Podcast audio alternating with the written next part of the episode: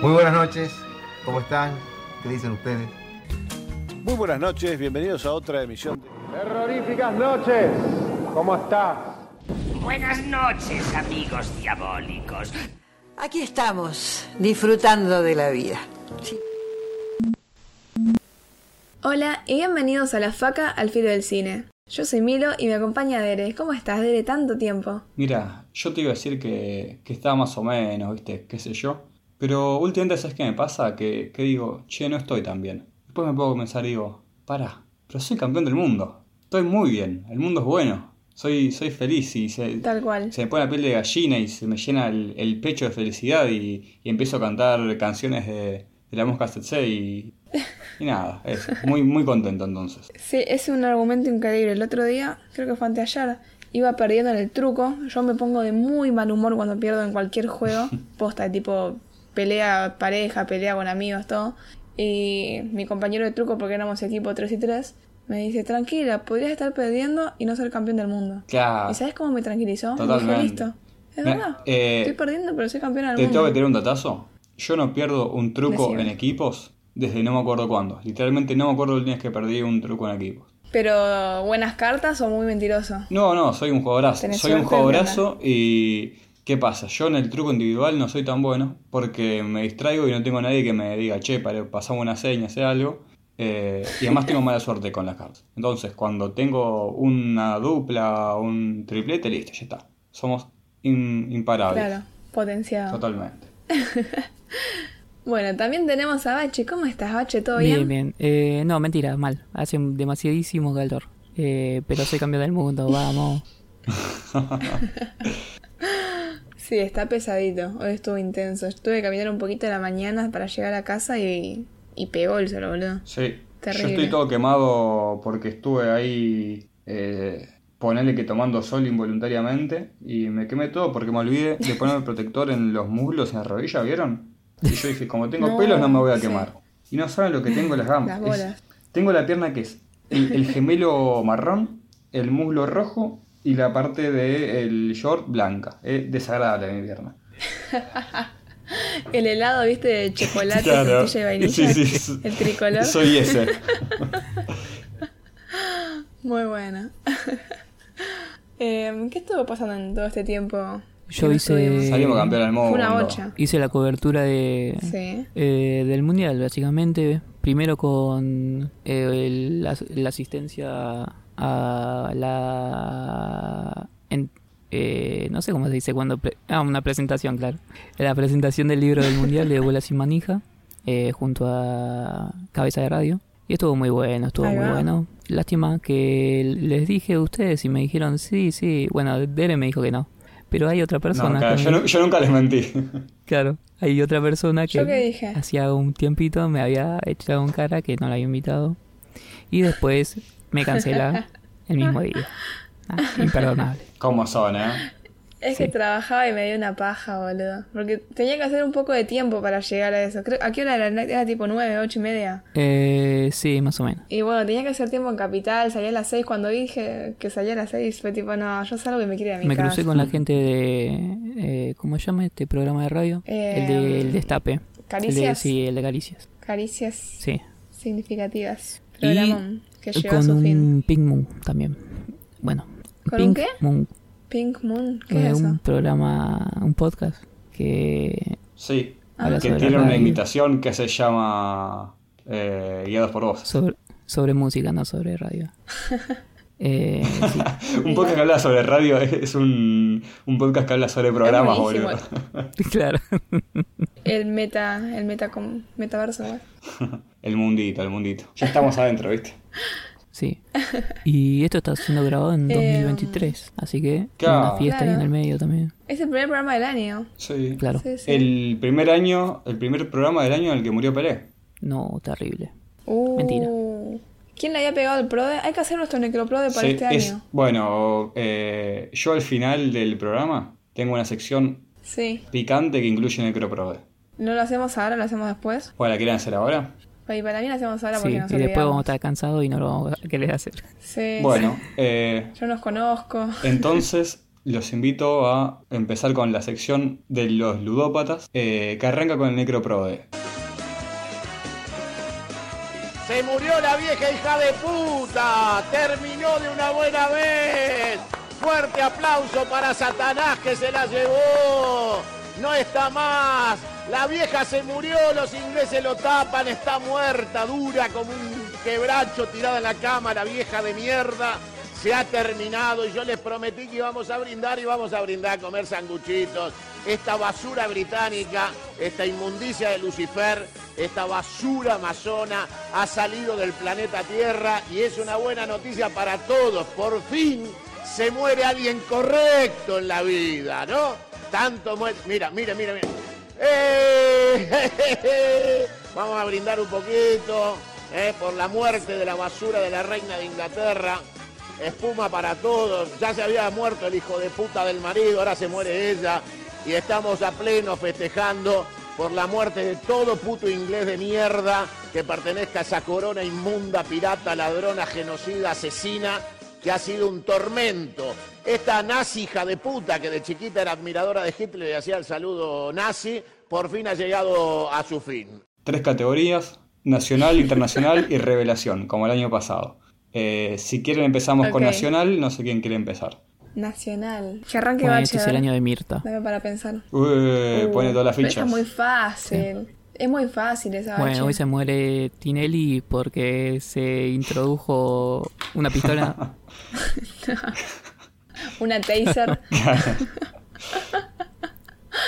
Dios. Eh, para mí, Luis Brandoni. No, boludo, ahí va a ser Brandoni. No sé. Eh, pero me está haciendo ¿En trampa. serio? Tiene 250 ¿Por años. ¿Por qué? No Ojo. tiene tantos. A ver. Justo hoy vi una película con Brandoni y boludo, dije, este tipo se va a morir mañana. Eh, Tiene 82 años. y- Tipo, es una edad respetable, sí, ¿no? sí, sí, sí. Bueno, si me sacaste a Brandoni, voy por el amigo de Brandoni y digo que va a morir Campanera. Que hace mucho que no sale a decir ninguna boludez, así que debe estar medio, medio mal. Igual el año pasado dije que moría Messi y salió campeón del mundo. Así que capaz Sí, tenemos un nuevo para- presidente. Y Milo dijo que moría eh, Jimena Capristo, que volvió a aparecer en la televisión después de como 20 años gracias a Gran Hermano. Así que Mal, todo lo contrario verdad. por ahora. Eh, in- muerto internacional, a ver. George Bush. Eh, ¿Está vivo? De Niro. Lo sentí. Está vivo. Lo tuve que googlear porque dije, este chabón falleció. Googleé y vi que está vivo y dije, no por mucho más tiempo. ¿Vos dijiste. Niro Boche? Pachino, Pachino, Pachino. Ah, bueno, está bien. Pachi- no, ojalá que no. Siento que De Niro capaz más sí. Después de ver el irlandés, me pasó lo que dije con Brandoni. Se sentí que le quedaba poco tiempo, te juro. Claro. Eh, y entonces yo. Igual estamos yendo todos por espectáculo, ¿eh? Nunca un deporte, un poli... Bueno, poli- poli- ugh. No. política tiré la de Bush. Tienes razón, ¿sabes qué? Yo iba a decir así a algún director, pero voy a cambiar a Beckenbauer. Porque mirá la relación que te hago. Beckenbauer jugó con Pelé en el Cosmos, en Estados Unidos. Y ahora Pelé trascendió al Cosmos y Beckenbauer lo va a tener que acompañar. Nadie sabe quién es Beckenbauer. Eh, ¿Cómo nadie va a saber quién es Beckenbauer? Anton Beckenbauer Entonces yo digo- es un exfutbolista y entrenador entonces yo alemán. digo el, el verdulero de acá a la vuelta. Para campeón del mundo como Pero jugador y con como DT, por Kaiser. favor. Por favor, bacho más respeto. No sé quién es. Mira, yo te cuento, Bache. En su carrera como jugador fue apodado Der Kaiser por su estilo elegante, dominio y liderazgo en el campo, y también porque su nombre Franz recuerda a los emperadores austríacos. Habla Franz Ferdinand, Datos. por ejemplo. Ah, El Kaiser. Es como Gaich, el genocida del gol. sí, sí. Uy, El Kaiser como, como Zambrano, boludo. Y revelación, yo tengo uno polémico. em, A ver. que si llega a pasar va a ser feo, pero... O sea, no quiero que pase. Nadie quiere que, que muera la gente que decimos, ¿no? Pero tal vez pasa. Lo sentí. Eh, Lali. Lali, mirá. Fuerte. Dije- dijeron revelación y me, me vino ese nombre. Yo no controlo las fuerzas del más allá. Bueno, eh, yo digo Casper Uncal. No, no, no, no, no, no, no. Esto se edita y se corta. Esto no, no sale. Y No, bueno, muy Casper, fuerte. No. ¿qué vamos a hacer? Dios. Dios mío. Eh, y yo creo que va a morir. No solo va a morir, sino que va a morir de una forma. Bueno, para, es, muy escabroso. no, va a morir. Uy, uy. Macron. Medite, por favor. Macron va a morir. Ah, mira. Bueno, interesante. Eh, Bache, por favor te pido que tires quién pensás que va a morir revelación, porque no se te escuchó bien antes. Em, bueno, Te No, estamos está dando el espacio para Que la redención. Que- no, Car- no, ya está. Carlos Ya lo dijo. bueno. Para, y yo aprovecho mi gancho de que dije Macron para ir al siguiente punto de esta, de esta sección ludópata de la faca, que es quién va a ser, porque este es año de elecciones, el presidente electo Uh. en nuestro país. Me hace mal el tema, boludo. Y bueno, no, no te hizo mal que dijo que se muera Casper y te hace mal esto. Mira cómo son. Me hizo mal también.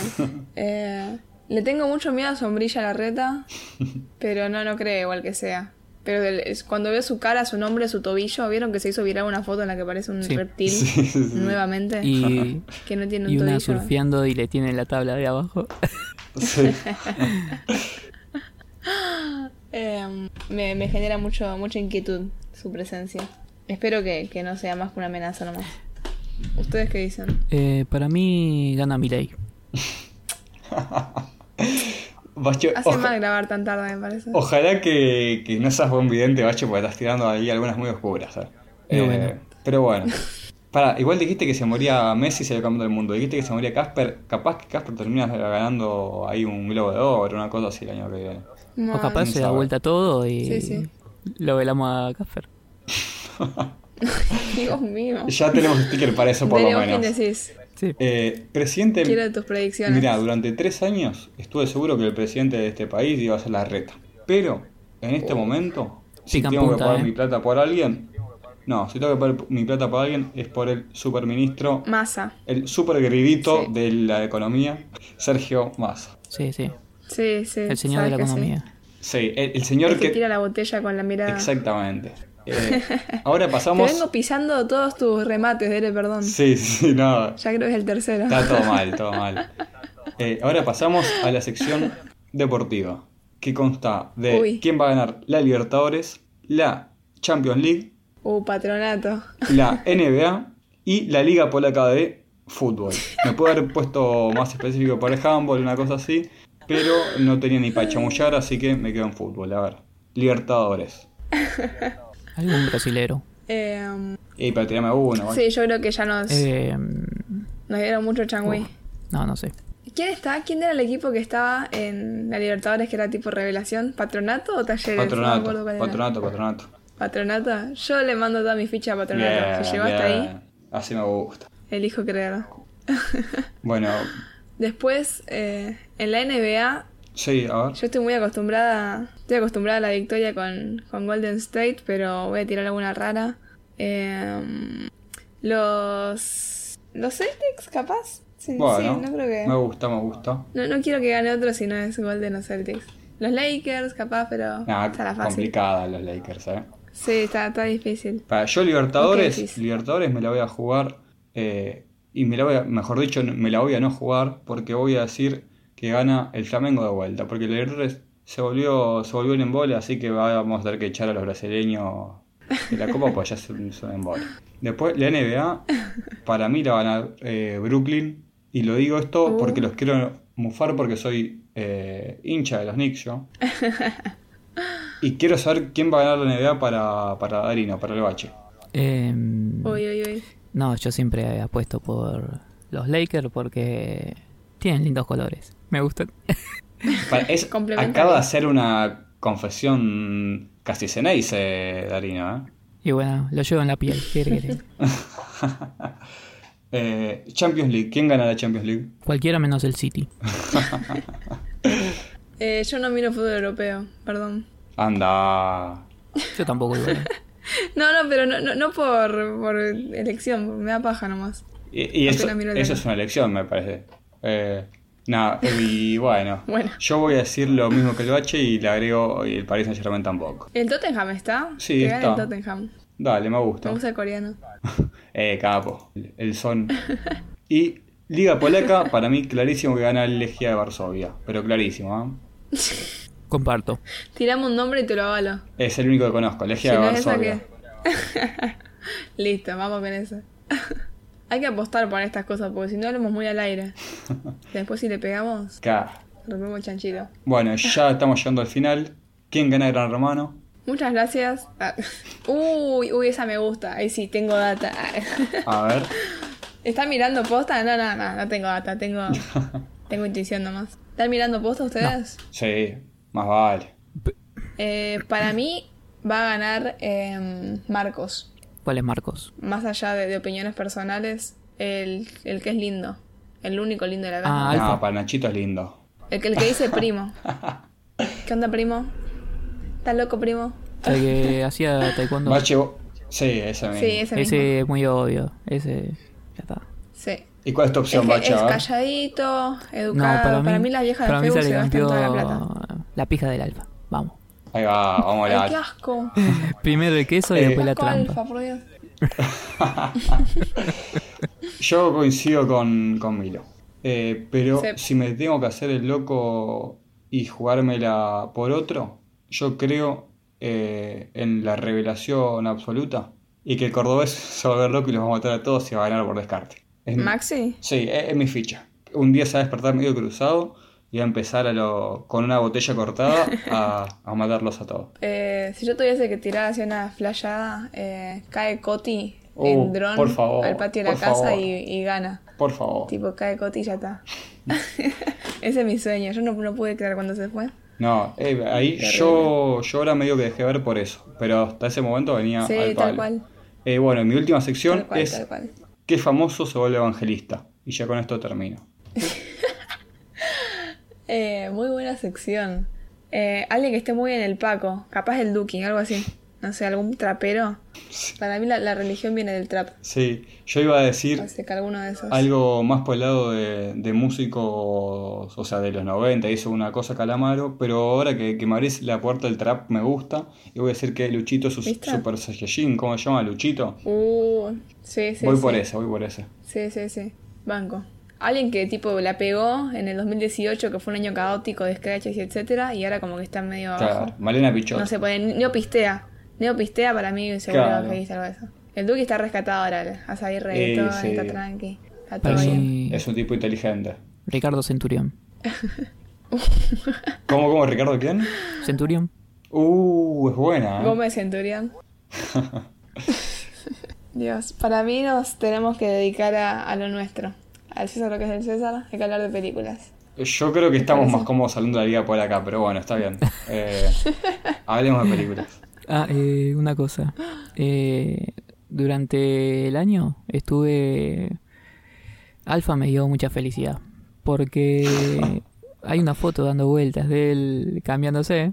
Y alguien, no voy a decir quién, eh, vieron que en Discord vos podés poner como spoiler las imágenes. Y alguien eh, Claro. ponía las, eh, muchas veces el- la imagen del alfa eh, como spoiler, spoiler y no se veía. Y cuando veían decían, ay no, muy, muy gracioso. Ah, Ese alguien puede ser que tenga la misma cantidad de pelos en la cabeza que Alfa, ¿no? Eh, ¿Milo se le está cayendo el pelo? Increíble. sí, es un hecho. Yo con- yo- eso es verdad, yo hace poquito le decía a Dere que me quiero comprar una aspiradora robot solamente para no tener más pelos en el piso porque me estoy quedando pelada. Así que tal cual. Dios. Eh, bueno, arrancamos, ¿les parece? Dale. Volvimos en 2023 con toda, eh, pero vamos a mirar un poquito para atrás y ver qué nos dejó el 2022. Así que este es nuestro humilde... Ni siquiera sé que es un top, me parece que no es un top, el top lo podemos hacer al final, si les parece. Dale. eh, pero nada, hay una, una listita de pelis del 2022 que nos gustaron bastante. Y no dijimos con cuál vamos a arrancar, así que yo les tiro la pelota a alguno de ustedes que digan con cuál Bueno. arrancamos. Eh, también re- les recuerdo que eh, la gente nos estuvo mandando sus tops y vamos a estar escuchando em, entre película y película, me parece. Me parece bien. Buenísimo.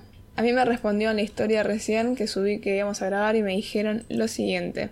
El bache nos rompió las bolas a todos con lo de los audios, así que más le vale que les quede lindo.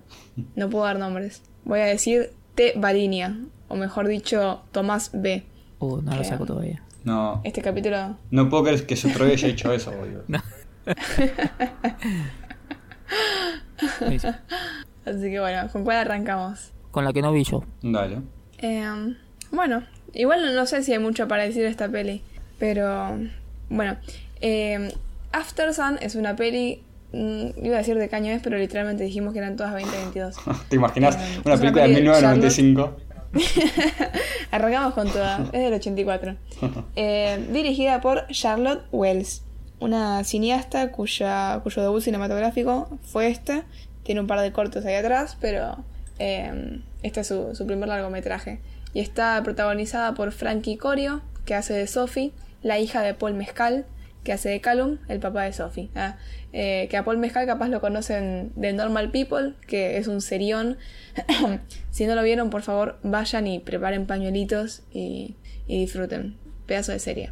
Eh, actualmente esta peli está siendo proyectada en el cine Lorca, tal vez para cuando se suba esto ya no esté, pero si no, está en movie, así que se encuentra por ahí. Eh, cuento un poquito de qué va. Vemos unas vacaciones entre padre e hija a través de registros, no sé, videos, fotos. Eh, tiene como toda una onda muy, muy melancólica, muy nostálgica.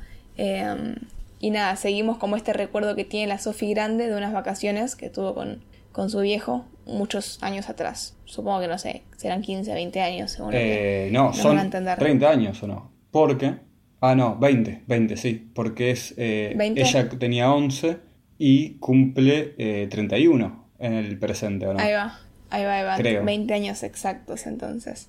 Eh, entonces es como ahí, bueno, un, un ida y vuelta entre los recuerdos y, y las cosas que, que ella vivía y que vemos a través de, de los registros fotográficos. Eh, y, y nada, seguimos esta relación entre padre e hija muy bonita, muy, muy emocional por momentos y a mí me gustó una bocha. Siento que es una peli súper cargada de emociones eh, que, que creo que solo Dere vio, así que ¿nos querés contar qué te pareció a vos? Sí, yo eh, lamentablemente, a diferencia de, de la gran mayoría de la gente con la que la hablé, no, no me gustó. O no me gustó. Eh, no compré tanto Sí. por una cuestión de que me distanció. Es una película muy indie A24, intimista, familiar, Sí. de una chica eh, y daddy issues y una cámara mini DV facheraza y canciones cool y eso. eh, que a mí siempre me genera un- una especie de choque de que esto ya siempre me pasa cuando hablamos de este tipo de películas, de que me molesta eh, el hecho de saber todo el tiempo qué, qué decisión van a usar, etcétera, porque siento que son estas películas que eh, ya vienen medio que prefabricadas y, y es muy fuerte, lo que- o sea, muy, muy bardero de más capaz lo que estoy diciendo, porque claramente hay un montón de sentimiento en la película y yo no soy quien para decirle a, a la directora que, que es menos sensible que eh, otra persona que haya hecho la misma película con otros recursos. Pero a mí, sinceramente, eso me, me generó menos de lo que puede ya de generar capaz otra persona por eso. Y porque... Claro. Va, no, no sé. Diría más que nada eso. Después, claramente, ya el tema de la historia particularmente, eh, uno puede empatizar más o menos, pero no creo que eso sea un impedimento para poder disfrutarla, que eh, la relación entre él y ella es interesante. A mí igual me molesta en general el personaje de, de la pibita como tan curtida, que esto me hizo volar mucho. De hecho, Sí. la película es muy parecida a Las Buenas Intenciones. No me acuerdo si ustedes la habían visto, la, Ay, no la vi, Las no la de pero la tengo pendiente porque la escuché nombrar un montón de veces. Es muy parecida, sí, el padre medio tiro al aire porque claramente tuvo hijos antes de la edad en las que estaba mentalmente preparado Claro. para hacerlo y la hija como muy curtida, muy canchera, que siempre dice la frase justa. Eh, pero Las. Buenas Intenciones me gusta más porque tiene un par de escenas filmadas a dos cuadras de mi casa que eso no. Claro. Sí, sí, yo creo que ese valor, ese, eh, la característica esa de empatizar o no con la historia, eh, tiene un rol muy importante en esta peli porque la sentí como más eh, un recorrido de emociones Sí, que una historia con, con una trama de acá a allá que también puede estar, pero súper sutil. Eh, personalmente creo que me, me llegó mucho más por mi historia personal, por eso entiendo que tal vez si alguien está como no tan interesado en el tema o no le, no le pega tanto por ese lado la relación paterna, eh, le pasa de largo ciertas cosas. Entonces por eso como que entiendo que si me gustó mucho es más por, por lo que produjo que por algo objetivo, que bueno, objetivo es medio raro usar la palabra. Eh, pero nada, entiendo. Y me gustó mucho este juego, que también me hizo pensar en que tengo que ver la peli esta de Esquirlas, Ah, sí. que tiene ahí como un jueguito entre entre lo grabado y después volver a lo grabado.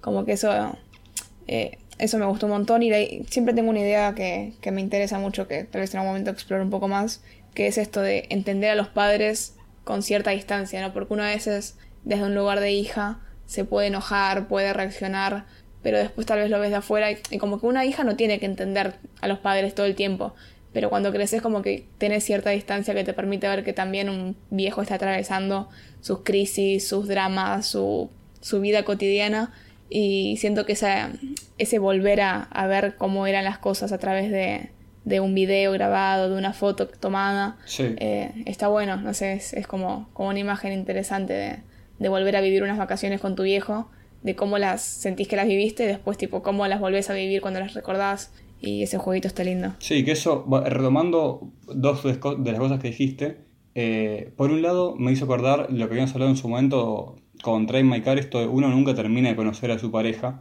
Mucho más fuerte es Sí. eso con los padres, porque hay una distancia, esto de, eh, hay un hueco, mm, como esto, un, un lugar en la memoria de ellos que, que está alejado de vos, que hay poca forma de acceder a eso. Y en ese sentido, por ejemplo, me me acordé de esta El silencio es un cuerpo que cae, eh, como una piba puede resignificar eh, la vida de su padre y darse cuenta, por ejemplo, que era trolo gracias a videos y, y a diarios y cosas por el estilo. Y eso también me hizo pensar, vi mucha crítica como muy maravillada por el recurso del, del video y la memoria y esto para ir explorando, diciendo nunca había algo así. Eh, Sí. Y yo siento que capaz a mí no me llamó tanto la atención porque eh, es algo que el cine argentino viene haciendo hace mucho, por ejemplo. Eh, Claro. Entre. mm, Uy, ¿cómo se llama la mina de los rubios? Y las hijas del fuego y. Ay, me sale Clarisa, pero no es Clarisa. Espera que lo busco. dale.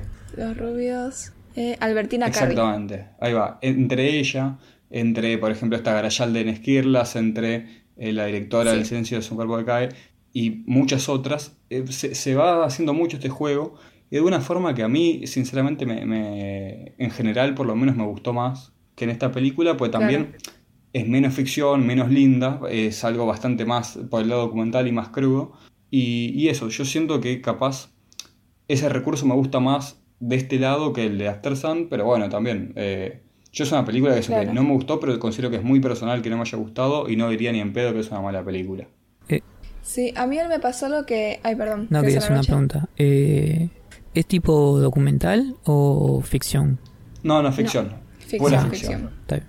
Claro, por eso capaz tienen más potencia las de, no sé, esquirlas. que Sí. Es tipo literalmente volver a, a un, a un recuerdo. Sí, sí. Eh, yo lo que iba a decir es que el otro día, no me acuerdo cuándo fue, un viernes creo, eh, literalmente hace dos días, me llega un audio tipo doce y media. Che, Milo, salí de ver After Sun, no entendí tal cosa y tal cosa y tal cosa, y me empezaron a tipo nombrar punto por punto, y yo tipo, yo vi la peli concentrada, pero nunca vi esto que me están diciendo. Entonces yo me perdí la trama, a ver si vos me podés aclarar lo de este audio que ni siquiera lo contesté porque me quedé recalculando todavía. Como que hay una subtrama con el lesbianismo, que eso me quedé Sí, tipo, ¿qué? eso me pareció extraño, que en el futuro, o sea, en el futuro, que en realidad es el presente, eh, aparece que ella, Sí. por un lado, tiene un hijo que, que Sí. se conecta, digamos, con la experiencia de su hijo y que está en pareja con una mina, que eso eh, a mí me pareció como que eh, tachó el, el chica Tumblr o, o cinéfila de Twitter como para decir, ah, soy ella. Pero no juzgo Claro. porque probablemente la directora sea torta y, y le guste que su personaje sea torta y me parece que está perfecto. Claro, ok, pero no hay una relación tipo directa con la historia del padre. No, o sea, que no tiene nada que ver. yo creo que podés flashear un análisis psicológico, pero que sería falopa porque no creo que haya tanto Claro, claro. material como para poder hacer algo demasiado, no sé, complejo con eso. Claro, perfecto. Eh, y les cuento un poco de chisme porque yo creo que ustedes no están al tanto de la vida de Paul Mezcal. No tienen por qué hacerlo. Ah, yo- Se los yo recomiendo tengo- porque es una persona muy linda. O no sé si tengo. ¿Tenés data? Para, ¿Él tiene algo que ver con Bridges tengo- o no? Ahí va, tenía. Así que No. escúchenme. ¿Prepararon los mates? Sí, sí, sí, exactamente. Ah, Phoebe Bridgers es una cantante. Paul Mezcal era fanático de Phoebe Bridgers en su adolescencia. Le dedicaba tweets. Cuando ponían su Spotify ahí tipo el fin de año, aparecía ella en primer puesto.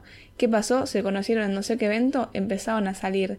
Todo hermoso, los fans ahí tipo estallados de amor porque era una conexión muy interesante. Salieron no sé cuánto tiempo, Eh, y creo que hasta había propuesta de matrimonio de por medio, o eso eran los rumores hasta hace poco. La cosa es que no se los ven más juntos hace unos meses, y ahora supuestamente Phoebe Bridgers está con Bob Burham. Y estamos todos en Twitter tipo, ¿cómo? ¿Qué pasó? Bob Burham es el del documental este Sí. Inside, que hablamos en algún Para- momento. y son completamente iguales ellos dos. O sea, tienen la cara muy parecida, ¿o no? Eh, para mí no tanto, O- pero tienen una onda para mí, me parece, Claro, ese bueno. medio indie, Sí, sí, sí, ese humor. Total. Eh, Eh, y ella es lo más grande que hay. Paul Mezcal, eh, no sé, después de esto que hizo, para mí Paul Mezcal era lo más grande que hay. No, crack. Así que yo me crack. atrevo a dudar. Eh, Milo, bueno, aprendiste, Eh, las mujeres ya no lloran, las mujeres facturan, Phoebe Bridges. No, ¿sabe yo qué? te iba a decir, iba a literalmente citar eso, pero para decir cambiaste Rolex por Casio, Phoebe Bridgers. No. Eh, así ¿Vieron que- que Piqué ahora firmó que- un sponsor con Casio? Qué locura, boludo. Es terrible. Esta sociedad posapocalíptica me, me da escalofríos. Dios. Pero bueno, más allá de esto y del sector chisme, creo que allá estaríamos con After Sun, si te parece. sí, sí. Pasamos a otra. Pues, puede ser que Eh. Bob Burham, o como se llame, y Sí. PewDiePie sean la misma persona. no, no. Por Se suerte parecen, no. ¿no? Todavía no, no llegaron las, las acusaciones de nazi a Boburham. Pero tiene un aire, Todavía. ¿no? Estamos a tiempo. Así. Tiene un aire, puede ser. Sí, sí. Dios. Buena gente de la faca, ¿cómo les va? Emanuel es mi nombre y por el top 3 de mejores películas del 2022, el mío sería en el top 3 Dune, la remake, que recuerdo que no bancaron tanto acá en el podcast, es más, el Dere la bardeó bastante, eh, pero bueno, en el top 2 Everything Everywhere All at Once, eh, excelente película, maneja todo el tema de los multiversos muy bien y tiene de todo, acción, comedia, drama, muy buena. Y en el top 1 de Batman, que para mí el año pasado la rompió, Robert Pattinson es excelente y yo como fanático de DC no podía no dejarla en el top 1 de mejores películas del año pasado. Así que bueno, gracias y muy bueno el podcast. Hola, ¿cómo está la banda? Soy Leo de Tres Arroyos, provincia de Buenos Aires. Y esto sería más o menos así. 3, Sofa and Quiet. 2, Summit in the Tier. Primero, X y Per compartiendo lugar. Tendría que mencionar especialmente a Terrifier 2 y Mad Heidi.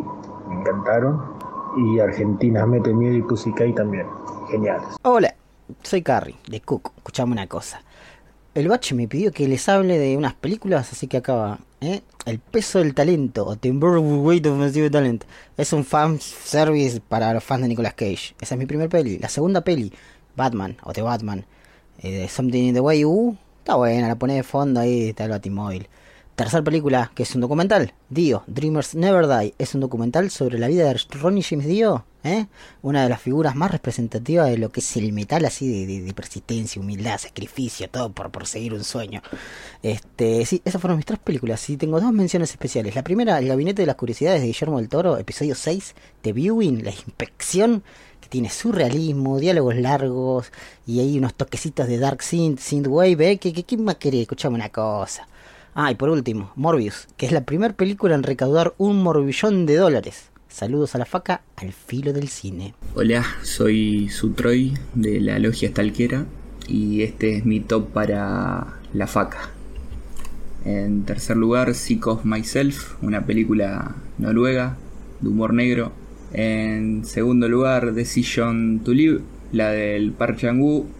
Y en primer lugar, eh, Banshees of Inisherin, que es la de Colin Farrell ahí con el burrito en Irlanda.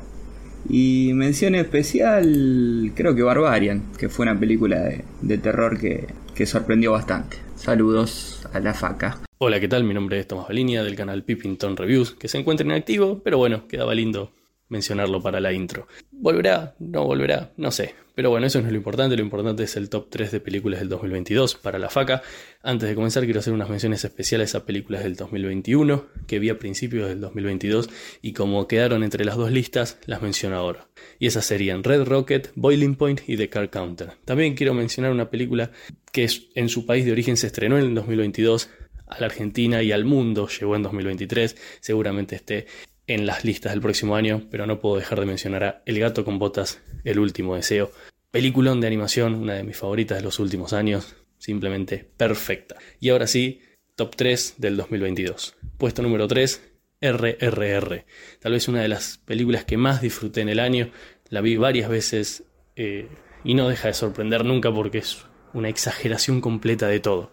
Seguramente escucharon hablar de esta película, no me voy a detener más que eso, pero me gustó mucho. En el puesto número 2 tengo Bardo de Iñárritu y con esta película no sé por qué la puse en el puesto número 2. Creo que fue una de las experiencias más raras, eh, tal vez más aburridas, pero a la vez más sorprendentes del año, así que creo que ya por haberme hecho pasar por todas esas sensaciones merecía un lugar en este puesto y el número uno, la mejor película que viene el año, es sin dudas The Banshees of Inisherin. No sé, no, no puedo hablar irlandés, lo voy a mencionar bien, así no quedan dudas de cuál es. Estoy hablando de Los Espíritus de la Isla, le pusieron acá, no sé, The Banshees of Inisherin, película protagonizada por Colin Farrell, Brendan Gleeson y dirigida por el grande de Martin McDonagh. ¿Qué puedo decir? Es hermosísima de principio a fin y McDonagh no deja de demostrar que es uno de los mejores narradores de nuestros tiempos. Gran, gran, gran película. Muchas gracias Alfaca, muchas gracias a todos. Nos vemos. ¿Con qué peli quieren seguir? Cable el bache, a ver. Bueno. ¿Qué película, ¿De qué película querés hablar? Eh, no me acuerdo cómo se llama, pero algo así como la canción de no sé qué. ¿Se acuerdan cómo se llama? A Love Song, Repetime. ¿puede ser? A Love Song, Sí. tipo amor. Y Song. háganme el favor de googlear toda la gente que trabajó. El director se llama Max Walker Silverman y la protagonista es Dale Dickey. Le puse más nombres, pero no sé qué tanto. La irlandesa esa que vos habías dicho, ahí va. Sí, pobre Bache la, la pasó al grupo y no la vimos. Sí. Mil disculpas, No. Bache. Mildis. Les di una tarea y la hice, y la hice increíble. Esa vieja Dale Dickey es muy Sí. crack. Sí. Me encantaría tomar unas birras con Eh, ella. está en un, en un montón de películas, no sé si en serie también. Sí, estuvo Sí. en una del Bafisi medio falopa, este último Bafisi. ¿Cuál? ¿Serio? Sí, The Cry of Grunel, una cosa así. Eh, muy extraña esa película. Mirá, no la conozco. Y no me aparecería por acá. Bueno. Eh, pero bueno, sigamos, Eh, sigamos. ¿Nos contás de qué trata ya que Sí, no la vimos? eh, arranca con una con esta mina eh, que está viviendo en un tráiler en una casa rodante eh, Sí. y Era un tráiler de película Claro. constante. eh, en el medio de la nada, al lado de un río. Y todos los días hace lo mismo. Eh, come un par de langosta y a la tarde se pone la radio. Y tiene como una radio mágica que hace como... eh, cuando la prende, le da una rosquita y dice que siempre pone la, la canción indicada. Eh, y, y ahí un poco eh, la, la cagué porque dije, después veo las canciones y como no estaban subtituladas, dije, ya fue, después las busco y no las busqué. Pero bueno, eh, uno usando la, la imaginación se da cuenta. Eh, bueno, y resulta que es, es muy parecido a Lucky, la del viejo que se le muere el amigo Sí. y todo eso.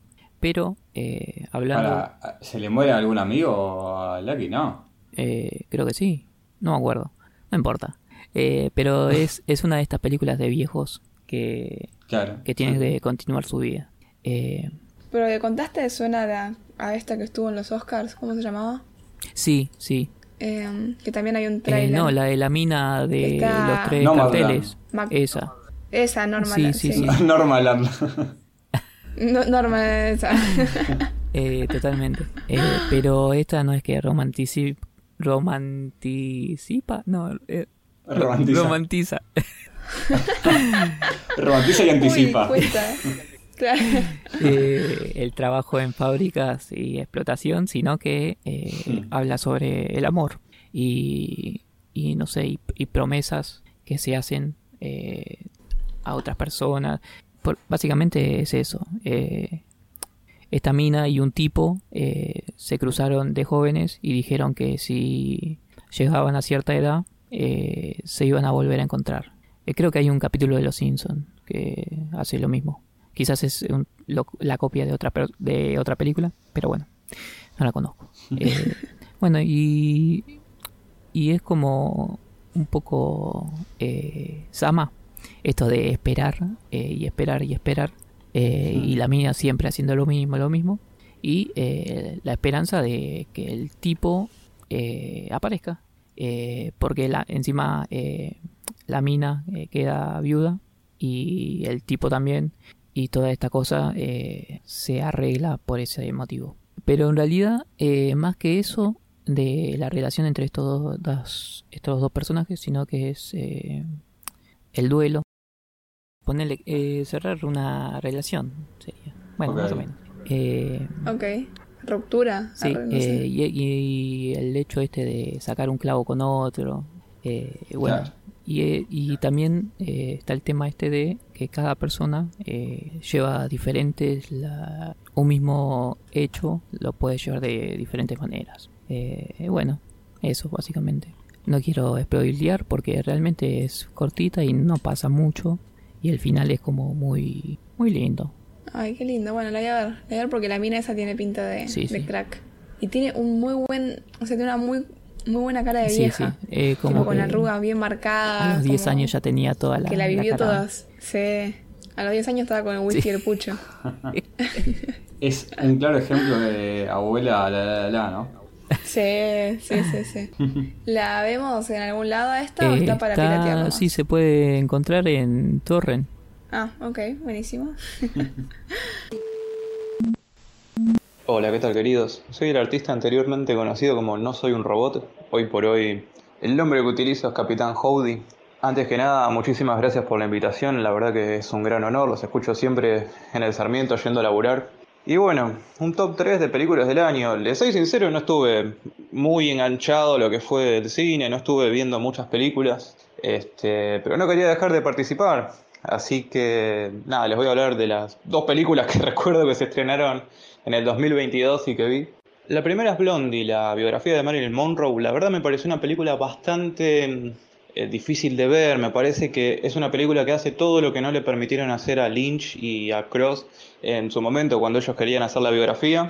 Eh, es una película que se la juega bastante, está muy bueno en ese sentido, pero como les digo, me pareció muy, muy cruda. Escuché por ahí que a la gente mucho no le gustaba, no sé qué esperaban encontrarse con la biografía de una vedette de aquellos años, encima con cosas tan turbias como los Kennedys y, todo eso, pero es una película que me pareció interesante. Otra película que estaba esperando hace, sí, hace años básicamente es la de Art el payaso, la secuela de Terrified.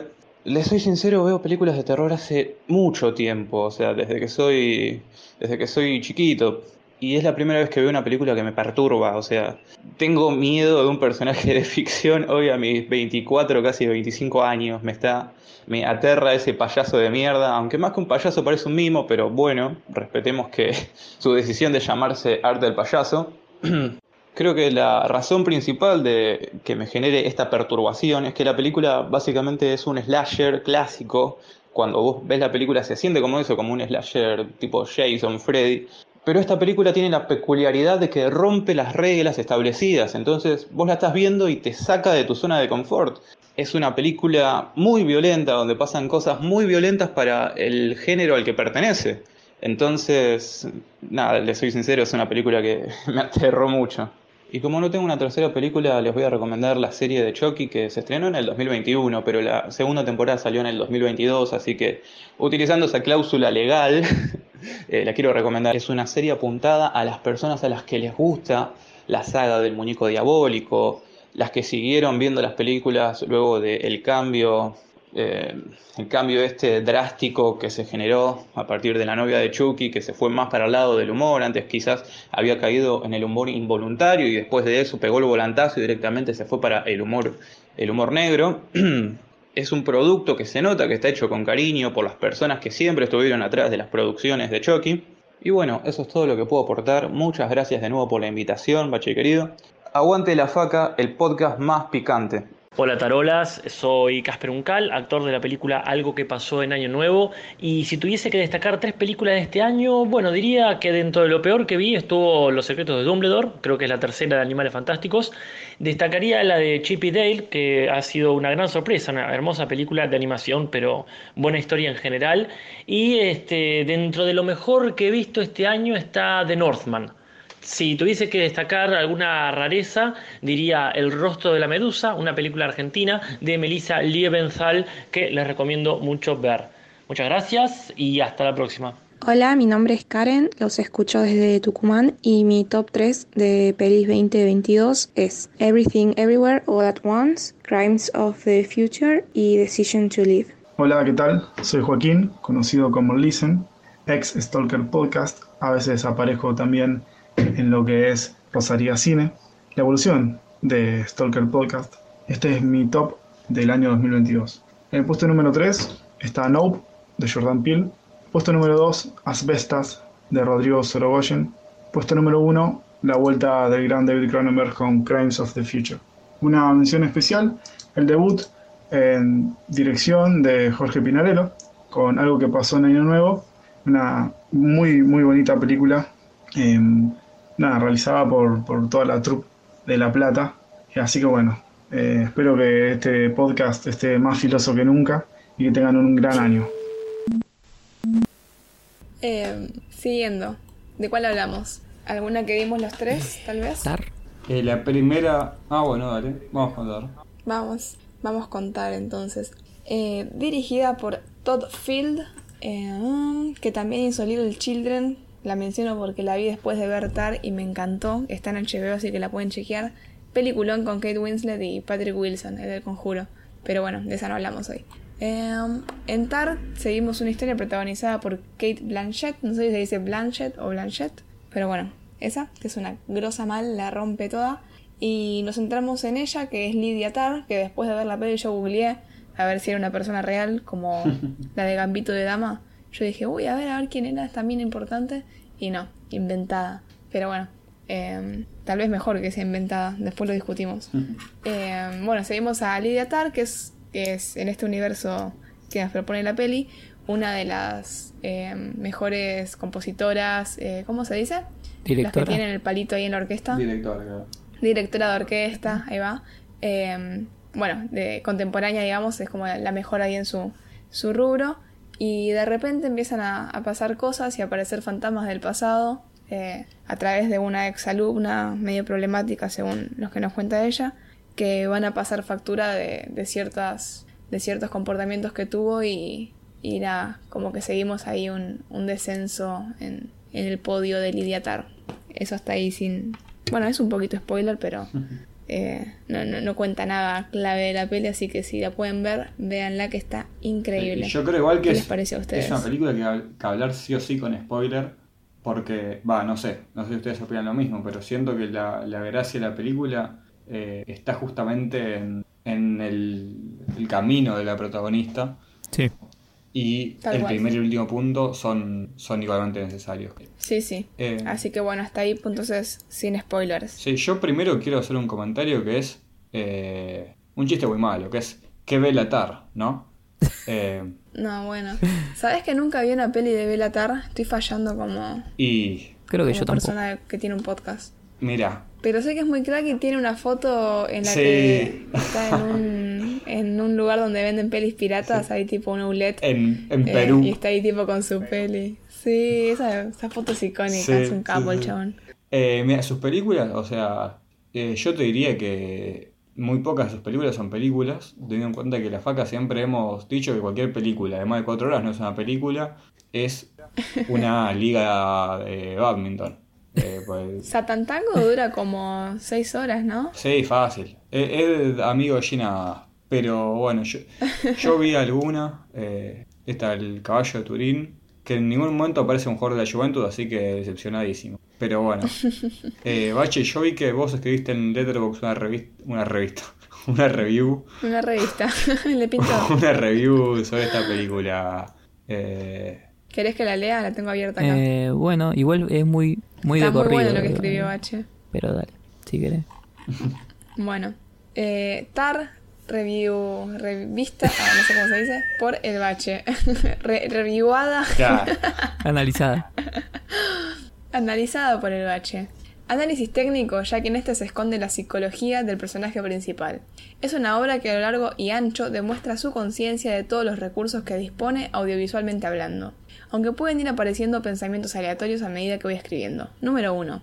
El número de Dios. Al comenzar, cada plano que encuentra como objetivo al personaje interpretado por Kate Blanchett la muestra en completo equilibrio y armonía visual. ejecutando la proporción áurea con exacti- exactitud, la cual va a ser sacudida y desordenada a medida que las consecuencias de sus actos se revelen, lo cual no va a tener vuelta atrás cuando el rostro de la protagonista sea reventada contra una mentira sacada a la luz. 2. El color es aplicado con sutileza, que únicamente funciona como hilo conductor con la repetición. El color que desquicia al personaje y deja ver su lado más miserable. 3. Con respecto a la información que se deja entrever, me parece un punto no del todo acertado, ya que deja más que claro esa especie, esa especie de complot y por otro lado hay varios hilos sueltos, que eso sí me lo parece, ya que el espectador debería ver exclusivamente lo que Tarve escucha, sueña y siente. 4. Algo en lo que no caí mientras la veía y al terminar pude darme cuenta es que el caso judicial que empuja a la protagonista a ese final suceda paralelamente a los hechos mostrados en la película. El personaje que se suicida aparece en las gradas mientras se genera la entrevista, punto que se une con el 2. Este personaje lleva un tono de cabello rojizo.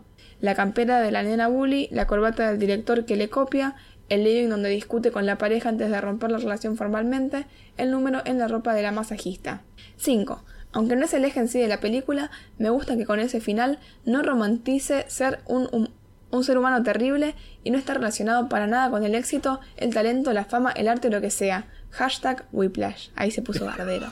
6. Otras dos cosas que descubrí al rever el principio. 6.1. Las primeras escenas luego de la entrevista son eligiendo una tapa de disco para copiar y lo siguiente es enojándose porque el director de orquesta, interpretado por Mark Strong, quiere hacer algo similar con ella. 6.2. No hay nada, no sé qué pasó ahí. 7. Muy bueno ese final a los Juan D'Artés exiliado en Filipinas o el país que sea, tocando la obra de alguien más y que además es la banda sonora de un MMORPJ falopero para un ma una manga de cosplayers horrendos. Postdata.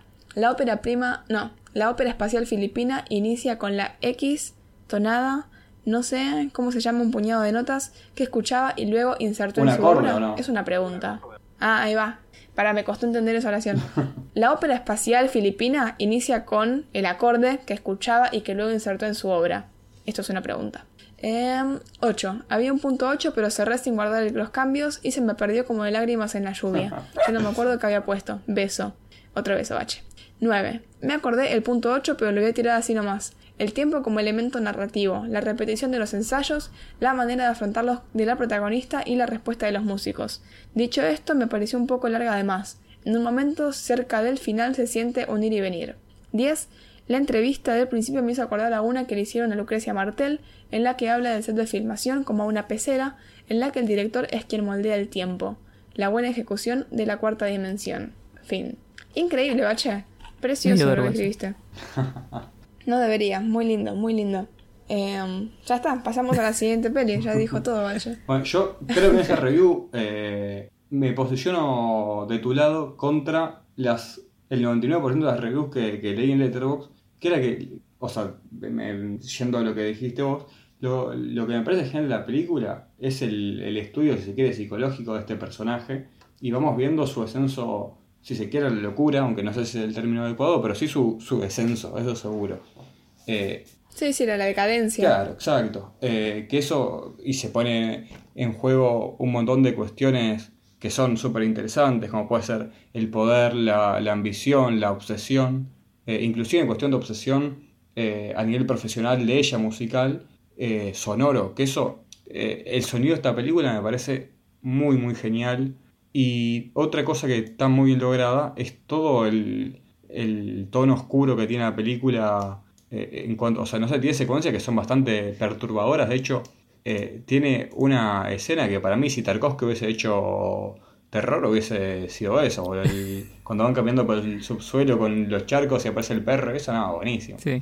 Eh, después, yo no me había dado cuenta, y un amigo me hizo notar, que en muchas secuencias aparece gente sentada, o sea, ella ponele, ¿se acuerdan la escena en la que va a ver a la nena, que la nena está toda cagada en el cuarto al lado?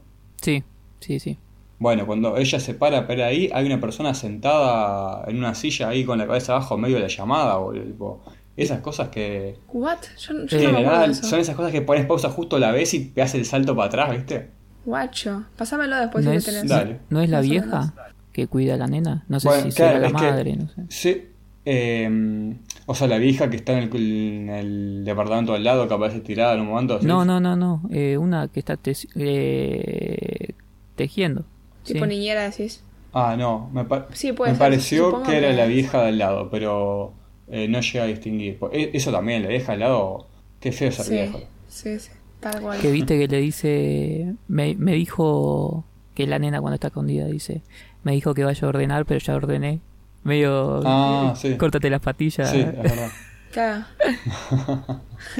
Sí. Sí, la leñera. No, aparte, la vieja de al lado era en el departamento de la protagonista, Claro. así que era otro lugar, No, digamos. sí, pero esto me parece que en el que aparezca la mina ahí no es una cuestión de que es un personaje que tiene sentido que está ahí, sino eh, ya la, la paranoia que tiene la mina que aparecen estos personajes eh, en lugares donde no deberían estar.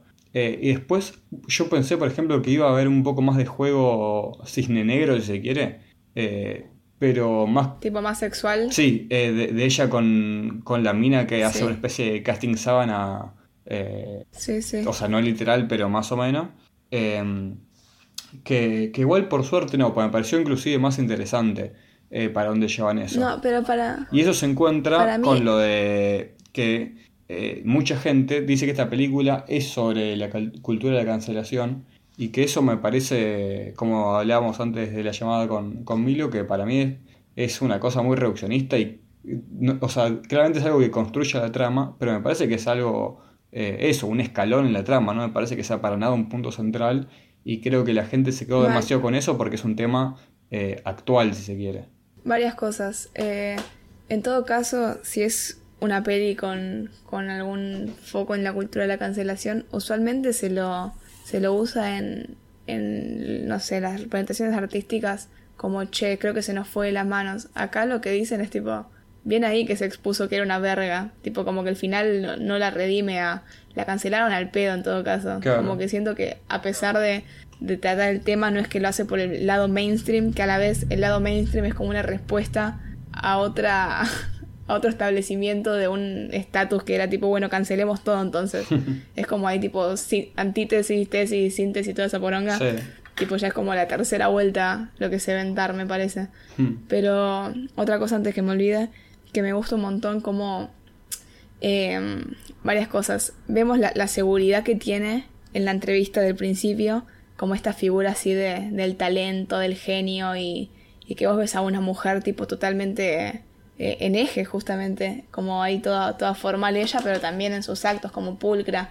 Y después eh, vemos que, que el camino de, de la burocracia, de, no sé, escalar posiciones y todo eso está súper sucio, como todo por dentro y el tema de, de las copias y que al final la mina estaba montada súper insegura con un montón de cosas de, de su pasado y supongo que eso también termina viéndose en su talento al momento de, de, dirigir, que bueno, termina ahí con ese final precioso que después si quieren hablamos. Y por último lo de que dijiste del cisne negro y, y de la chica, que para mí, si bien en un momento ella probablemente, eh, si la peli se, se posicionase años atrás, en la que sí hacía esos casting, casting sábanas, teníamos ahí un cisne negro, ponele, pero como ahora la mina está con la conciencia tan hecha pija y con tanto cagazo a perder lo que tiene, este nuevo personaje que aparece, eh, siento que se gana su puesto a través del- de la culpa que tiene la mina, como que ya su motus no es, eh, bueno, hago pasar a esta para satisfacer mi, Claro, igual mi ambición Yo mi poder. iba a y- lo del cisne negro más al lado de, de la competencia, o sea, que ella vea a la otra como una futura prodigio que la puede llegar a tapar a ella. Claro. Eh, que que no, Sí, no se plantea también. en ningún momento, me parece. O capaz sí, yo claro, no lo no, vi. y para mí ni en pedo. Para mí es tipo la, la oportunidad de redimirse dándole la chance Sí, total. a un talento como tuvo la oportunidad de hacerlo antes y no lo hizo. Entonces, tipo, ni bien tengo un poquito de oportunidad acá, voy con toda con esta piba nueva.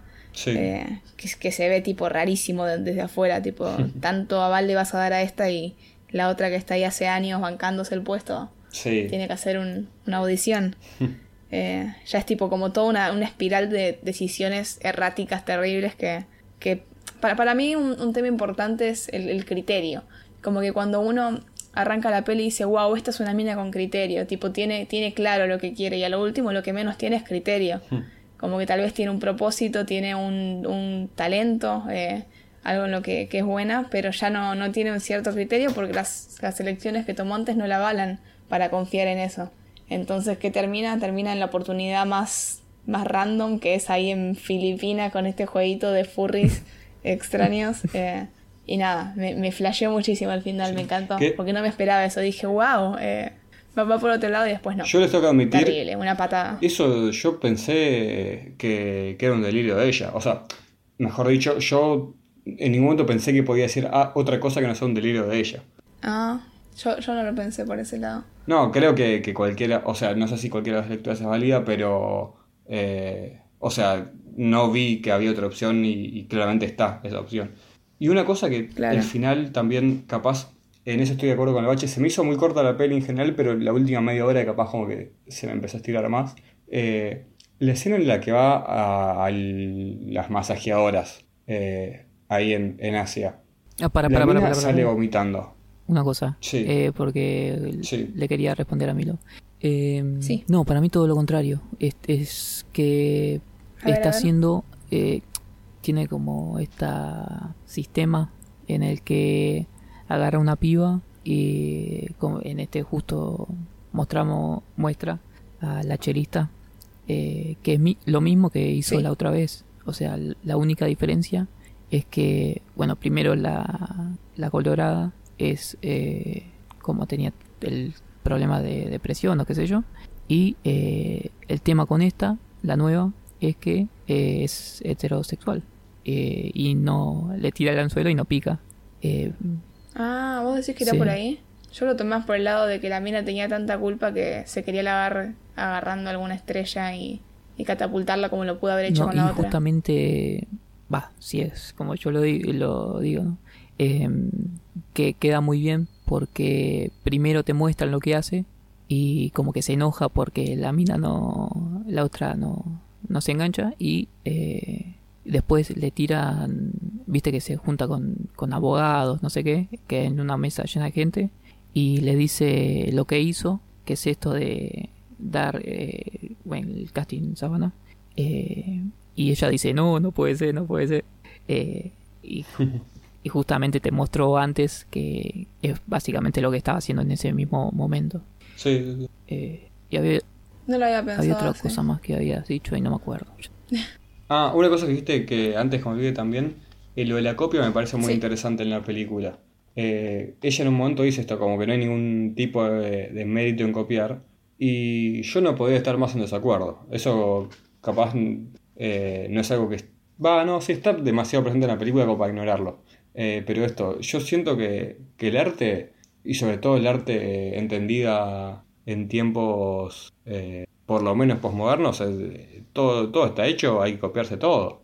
Es así, como dijo el fallecido en el medio del anterior podcast y este, así que lo tenemos que saludar, eh, Godard. No importa de dónde sacás las cosas, importa dónde las pones. Eh, así que eso, hay que copiarse como nosotros nos copiamos de, de muchos lugares, por ejemplo. Me acordé, cual. me acordé que Tal era lo que comparto. no me había acordado. Sí. Eh, que en la entrevista viste que la mina dice que lo más importante es el ensayo y a ella se la ve súper eh, centrada, ¿viste? Y, y justamente yo creo que eh, la entrevista la ensayó tanto que eh, por eso se muestra así. Mismo la, la secretaria esa que tiene repite al mismo tiempo Sí. lo que dice el entrevistador. Eh, nada, eso. Sí. Ahora sí, eh, el final, ¿qué ibas a decir? Ah, sí. Eh, cuando está en la casa de masajeadoras, que en realidad Sí. eh, es una especie de prostitución con flores, eso, Claro. eh, la mina sale y vomita. ¿Ustedes qué interpretaron de, o, o qué entendieron de eso? ¿Por qué vomita? Yo vengo con la línea de que la eligió a la otra, por ejemplo, ya desde la culpa, digamos. Entonces, como que me orienté a ese lado de la redención, digamos, o el cambio al menos en el personaje. Y para mí, tipo, le dio asco genuino. Tipo, como que no, no quería... No sé, capaz estoy pensando que es demasiado buena y que la gente cambia, ¿no? Pero No, está bien. yo lo tomé por ahí. Porque, o sea, yo como que no, no lo entendí ese lado y me pareció capaz medio careta, tipo, como me re indigno porque, porque es, siento que es re común esto de indignarse porque en eh, sudeste asiático como que la prostitu- prostitución está muy a la vista eh, como si no fuese un, pro- un problema, no, un- una cuestión que está en Claro. todo el mundo y que Para mí era tipo asco que le recordaba tipo que ella hizo algo así Claro. básicamente. En vez de pagar, pagar fue tipo oportunidades laborales. Claro, bueno, en ese sentido bancaría, pero si no, esto, pues además las masajeadoras esas parecían ser mayores de edad, que ese es el problema de la prostitución en, en sudeste asiático, en general Claro. son menores, pero siendo que parecerían ser mayores, eh, me parecía medio careta si vomitaba por algo que no sea una genuina, un genuino arrepentimiento. Claro. Sí, sí. A mí una cosa que dijiste como eso de la medio hipócrita de, de, bueno, esto también se hace en Occidente, etcétera, etcétera, eh, es que no, no sé por qué lado eh, se podría tomar el hecho de que en ese país, no sé si está posta si es Filipinas o qué, pero yo le digo Filipinas, eh, no importa lo que haya hecho. Y tipo, no sé si los toman como, Hmm. bueno, ahí van a agarrar la basura yankee, ponele, o la basura alemana, lo que sea, Claro. y la van a consumir como arte, o por qué lado se podría tomar eso. Igual tampoco es como que es arte y estaba ahí en la casa de la cultura filipina, ¿no? Tipo, estaba en un cine y una película. Pero eso me quedó tipo, hmm, ¿de- ¿desde qué lado se toma esto de que acá en Fil- bueno, Filipinas, ya estoy bardeando a Filipinas y no sé si es ahí. Tenía Pero mucha cara de, de en este país. sí. sí, la verdad que sí. Pero tipo en este país como que no pasa nada si te mandas un moco allá, como que no importa porque, no sé, sos talentosa y tenés un apellido extranjero. Claro. Como que no, no sé si por si se podría tomar ahí como un- algo medio raro o qué onda. Capaz fue algo más al azar. Sí, no, puede ser, puede ser. O sea, como que, que no necesariamente es algo, como que pasa hay una crítica en eso también, ¿no? Pero el, Claro. es una paja que, que funcione así, como que te, te cancelan de, de los países top, pero después los otros países, como no les queda otra, te terminan tomando para que vayas a, a hacer algo. Pero también es complicado porque, em, bueno, no sé, eh, es complicado. Claro. Es como Argentina aceptando nazis en la guerra mundial. Lo lleva a la mierda. ¿no? Pero bueno, me quedó ahí eso Eh, medio raro. Para mí es eh, eh, como el- este sentimiento de persecución eh, que tiene durante la mitad de la película más o menos. Sí. Que, bueno, que encima le, le mandan cartas, no sé. Y que ella se escapa eh, y, y no soporta esto de, de que la miren a los ojos, eh, básicamente. Eh, porque es como una mirada muy fuerte la que le tira a la China. La China era filipina. Filipina, bueno. Eh, y también tiene esa escena en la que se va como a, a nadar con los dos, el, el tipo y la tipa, y, y se mete adentro de la cueva. Tiene todo como una cosa así. Así que para mí viene por ahí el vómito. Claro. Bueno, esta película Bueno, hay que decir para- que es- va a ser claramente de las películas del año. Eh, Es que boludo, vos la ves y decís, está bien hecha, no sé cómo Sí, decirlo. sí, re sí, tipo, Está, está linda, boludo, es linda de ver, te, te dan eh, yo te da algo, no sé. me animo a decir que en 10 años, cuando se hable del cine de 2022, Tar va a ser de las primeras películas que, que vamos a pensar. Es que viste que a veces ves alguna peli que agarras, no sé, en Canal 3 un domingo y decís tipo, che, esta peli está bien hecha. Tipo, pasa pocas veces, pero cuando lo, lo agarrás es tipo algo, no sé, sólido, consistente. Y una cosa más, eh, la chelista, ¿no les, ¿no les daba una cara familiar como que era famosa ya? Porque recién la busqué, es tipo la primera peli en la que aparece y es una chelista posta. Ah, mirá. Tipo la, la última. Y es la primera peli en la que aparece, tipo, primera aparición ahí. Pero posta su cara me daba como que ya había aparecido en otra peli. No sé si flashé yo. Ahora no me estoy acordando Pero- bien la cara de la mina, pero puede ser, ¿eh? Sí, no, capaz se parece a alguien más y, y flashé. Pero bueno. Eh, ¿Algo más ahí contar? No, no. ¿Algo más para contar? Eh, Hola La Faca, soy Luis de Mendoza y este es mi top 3 de películas de 2022. En el puesto número 3, Pinocho, de Guillermo el Toro. En el puesto número 2, The Banshees of Inisherin. Y en el puesto número 1, Todo en todas partes al mismo tiempo. Y algunas menciones de honor serían Wendell y Will, una película stop motion. Crímenes del futuro, de Cronenberg. RRR, eh, que son siglas, pero no me acuerdo de qué eran. Fire of Love, documental sobre una pareja de vulcanólogos que este año, el año pasado sacó una Herzog, pero no la vi.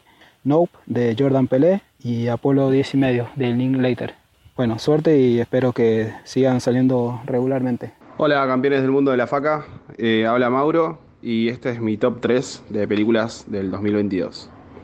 Puesto 3, Speak No Evil. Eh, es una de terror, bastante heavy, con un plot point al final que, que te deja culo para arriba. Puesto 2, eh, Sin Novedad en el Frente. Me parece que es una peli bélica que hacía mucho no, no vi que se hiciera de esta forma. Tiene una estética preciosa y es muy cruda. Y el puesto número 1, Triángulo de la Tristeza, que es del director Ruben Oslum, que también tiene Square y Fuerza Mayor, que son otros dos peliculones. Eh, está muy cuidada la peli y tiene un guion increíble, o sea, te deja pensando mucho. Y tres menciones especiales. Everything, Everywhere, All at Once. Pareció un muy buen uso del multiverso. Eh, Top Gun, Maverick, la fui a ver al cine y fue un espectáculo. Y, y Chip y Dale, creo que nadie esperaba nada de esta película y Chip y Dale nos dieron muchísimo, porque también tiene multiverso y buen uso de eso. Así que nada, chicos, les mando un abrazo grande y espero que tengan un gran año. Vamos campeones del mundo. Hola gente de la faca, mi nombre es Natalia Maldini y les dejo aquí mi top 3 de películas favoritas del año 2022. Arranco con el tercer puesto, una de las películas más desgarradoras del año y estoy hablando de Vortex de Gaspar Noé, una peli que olvidé poner en mi video de YouTube, mal ahí, no sé por qué me pasó eso, pero bueno, ahora tengo la oportunidad de reivindicarme. El segundo puesto se lo voy a dar a Triangle of Sadness, una peli incómoda, irónica, irreverente, incómoda, impecable. El primer puesto se lo voy a dar a una película que quizás eh, suene polémica. La decisión es White Noise porque por ratos me hizo sentir como en los 90 con una sensación muy reconfortante y por otros me llené de nostalgia, melancolía, eh, pensamientos, reflexiones filosóficas y por favor ese dúo entre Adam Driver y Greta Gerwig, por favor, mis amores de la vida.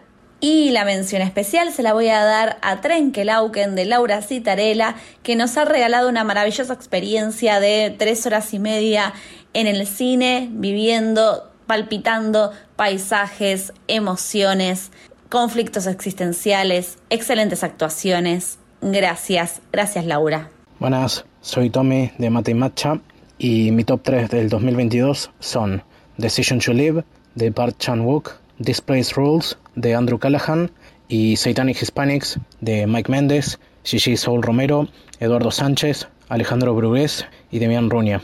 Y una mención honorable dentro del cine nacional a Algo que pasó en Año Nuevo de Jorge Pinarello. Gracias a La Faca y por supuesto suscríbanse a Mate y Matcha. Buenas, ¿qué tal? Soy Pastor de Rosería Cine. Este es mi top 3 para La Faca, de peor a mejor. Em, Número 3, creo que voy a poner a Everything Everywhere All At Once, que fue una película que me gustó mucho de principio de año, que me voló la peluca por cosas que dije en Rosaria Cine Podcast, del canal Stalker, que pueden escuchar por YouTube, Spotify y muchos otros lugares. Y en segundo lugar, Pacifiction, que pude ver en el Festival de Mar del Plata, de la última de Albert Serra. En esa me sumo a, todo el resto del mundo. Y primera, Sobre las Nubes, la última película de María Paricio, que también, como podrán escuchar en Rosaria Cine Podcast, eh, me gustó muchísimo por muchísimas razones. Eh, un saludo para la FAC. Înțelege fiecare ce vrea din această problemă, da? Parecía una, que era una forma de protestar contra la sociedad y me metí al principio me gustaba, ¿no? Me, realmente me ponía bien. Hola, soy la repicante, la autómata con más onda. Si te gusta el contenido, te parece interesante o simplemente no tienes el pecho frío, dale like, suscríbete, apretá la campanita para que te avise cuando saquemos un nuevo episodio y si estás en Spotify, ponenos 5 estrellitas. También puedes encontrarnos en Instagram y Twitter como arroba al filo del cine. Hacelo ahora, así evitas el olvido y que no se pierda como lágrimas en la lluvia. Todas estas pequeñas cosas nos ayudan un montón, gracias. Y te cuento. Si querés hacer un aporte económico al proyecto de la faca al filo del cine, lo podés hacer en la plataforma Cafecito, en cafecito barra al filo del cine. Recordá dejarnos tu comentario. Lo apreciamos mucho y los vamos a estar leyendo. Sin más que decir, continuamos con el episodio. Cababonga. Es toda una experiencia vivir con miedo, ¿verdad? ¿Tenés fe para el no, no, vengo porque no le tengo fe. Más vale, viejo. Hasta abajo el agua le tengo fe. Ir con Vengeance, no sé cómo se dice. Venganza. Dale, vamos con. Sí, yo creo que se dice Vengeance. Bueno, esta peli, Venganza en español y para los amigos, está dirigida por Vijay Novak. Es su debut cinematográfico y me gustaría que hablemos un poquito de esto. Sí. Porque está increíble. A Vijay Novak capaz lo ubican por The Office, que es lo, Sí, que lo más... eh, es para los entendidos, es Ryan de Temp. Em, también estuvo en Bastardo sin Gloria, que ahí tipo la rompe toda, está muy hot, también hay que decirlo. Em, y después no sé en qué más se puede conocer. Em, yo no lo conocía por otras Bueno, él hizo una serie en su momento con la que hace de. de. Ah, Kapoor, ¿cómo se llama? De Kelly. Sí, sí. eh, que también Kelly, fue bastante famoso en su momento. Que no me acuerdo el nombre de la serie. De Mindy, de Mindy Sí, Project. Exactamente. Eh, que él guionaba y creo que dirigió varios capítulos también. Y no sé si no actuaba también. Che, a mí me gusta mucho este universo cinematográfico en el que capos de, del humor se tiran a hacer cosas y sale muy bien. Y otro ejemplo es eh, Severance, la serie, Ah. que está dirigida y es producida por Ben Stiller, Hmm. que a mí me flasheó mucho, porque no me lo esperaba. Eh, A mí se me la recomendó mucho muy, muy buena. mi profesor de guion. Me ha dicho que, que Ben Stiller, además, Está muy Ben buena. Stiller, gran director de muchas de las mejores películas de la historia, ¿no? Como Tropic Thunder, Dodgeball o Zoolander, que son Sí. obras maestras. Hace poquito volví a ver Zulander y es increíble lo buena que está. Sí. Eh, es increíble, qué película. Eh, pero bueno, en esta peli, Vengeance, seguimos a Ben Manalowitz, que es... ¿Qué, función tiene? ¿Periodista? no? Eh, así es, em, periodista del New Yorker. Sí. Eh, que ni bien arranca la peli está con... ¿Cómo se llama este actor que están ahí hablando? Em, No lo ubico yo. Bueno, está hablando con otro con otro solterón. Yo lo ubico de algo, pero no me acuerdo el nombre ahora. Eh, está ahí hablando, son como dos solterones de, no sé, 30 largos y 40 cortos, eh, hablando sobre, no sé, su, su vida social. Y es un diálogo horrible, decadente, y me, me da pena que siento que un montón de gente está en esa. eh, que hay en la pesca, podríamos decir. Es tipo todo el, el- la recopilación de, de estereotipos de solteros. Bueno, está en ese diálogo y está hermoso retratado. El- a veces me, me pone mal decir con siete minas informalmente, a veces me gusta decir con cuatro formalmente. A hundred percent. Dios, buenísimo. Eh, y nada, como que ya nos dan a entender que el chabón está ahí medio en, en una búsqueda como perro abandonado en la ruta más o menos, pero que el estilo de, vida que tiene está complicado. Y de repente lo, lo llaman ahí en una, en una noche y le dicen, che, ven, te... a una persona llorando, ¿no? Ahí a los gritos. Te quiero contar que, que tu novia... ¿Cómo se llamaba la novia, supuestamente? No, ni idea. No me sabe el nombre. Uh, no, no, bueno. Eh, bueno, que. Ay, encima es re importante saber el nombre. Eh, pero bueno, ponele, no sé, Kelly, para decirte tu nombre. Eh, Kelly murió. Eh, tipo, tu, tu novia Kelly murió, lo siento mucho, tenés que venir a Texas. Y el tipo, ¿qué? Tipo, ¿Kelly? ¿Quién? Y se pone a buscar en el, en el WhatsApp y él las tiene agendadas, tipo, no sé. La, la que tiene tetas grandes, la que vive en tal lado, la, Era- tipo, como que no hay nombres propios. era con A. eh, no, no puede ser que no me salga, estoy muy enojada. Voy a repasar acá toda la lista de guion hasta que la saque. Eh, y bueno, nada, el chabón guiado por no sé qué fuerza, alguna intuición rara, porque una persona común diría, Abelín. che, perdón, no es mi novia. Ahí va. Ahí va, Abby, Abby, ahí va. Sí, sí, sí, perfecto. Gracias, H. Eh, una persona tipo diría, che, no es mi novia, te tengo que contar, o sea, salí con ella un par de veces y listo.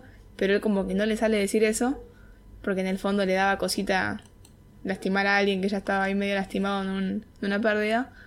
Hay un indicio de, la humanidad de nuestro protagonista. Y bueno, viaja a Texas a ver qué, qué le depara esta situación. Y se encuentra con toda una familia de... ¿Cómo se dice? ¿Rednecks? Sí. ¿Son? Sí, sí, no, no. Estás, Sí, sí. estás, Bueno, de, de- estás estereotipo. estigmatizando, pero bueno. Sí, es que para mí lo- No. los rednecks son los E- Ns de mierda de, de Estados Unidos, boludo. Tipo, esta peli es como que te, te da ahí para Sí, no, pero ese punto. son, son eso, ¿eh? son eso sin duda. O sea, eh, el, el texano con cinco escopetas en el auto. Claro, sí, sí, sí. Eh, pero bueno, va ahí este, y se encuentra con esta familia, que encima en esta familia está la, la madre, que es Terry de Succession, que es de las mejores series que están actualmente. Así que yo cuando la vi dije, nah, listo, este va a ser un peliculón, gracias Dere, porque lo tiró Dere en el grupo. Eh, y bueno, ahí se encuentra con toda una familia que lo, lo acoge a él como el novio de su hija fallecida. Y él empieza a sospechar porque el hermano de la, de la chica que falleció le dice, para mí Abby no, no murió de sobredosis, porque la causa de muerte fue sobredosis, sino que Abby la mataron. ¿Y qué tenés para probarlo? La intuición y el corazón, le dice. Y bueno, como que de ahí pasan un montón de cosas y el chabón estaba buscando un motorcito para que le, le guíe la vida y él tenía como ganas de ser podcastero, ahora no sé cómo se dice, podcaster, eh, y tenía un contacto en el que le dice, che, estoy acá en Texas y tengo una re historia, esto puede ser un podcast, y después de que se le cuente un poco, la convence, le endulza la oreja, eh, tiene el sí. Entonces él decide investigar todo lo que más pueda sobre la muerte de Abby para conseguir una historia jugosa y pegarla como podcaster en este programa que lo escuchan millones de personas. Pero en esta búsqueda por la historia se va a encontrar con que detrás de, de la gente de Texas hay, hay un corazón. Arre. Eh, pero bueno, hasta ahí, digamos, la, la sinopsis sin spoilers, porque pasan muchas más cosas. Parece que contó un montón, pero esto fue en los primeros 5 o 6 minutos.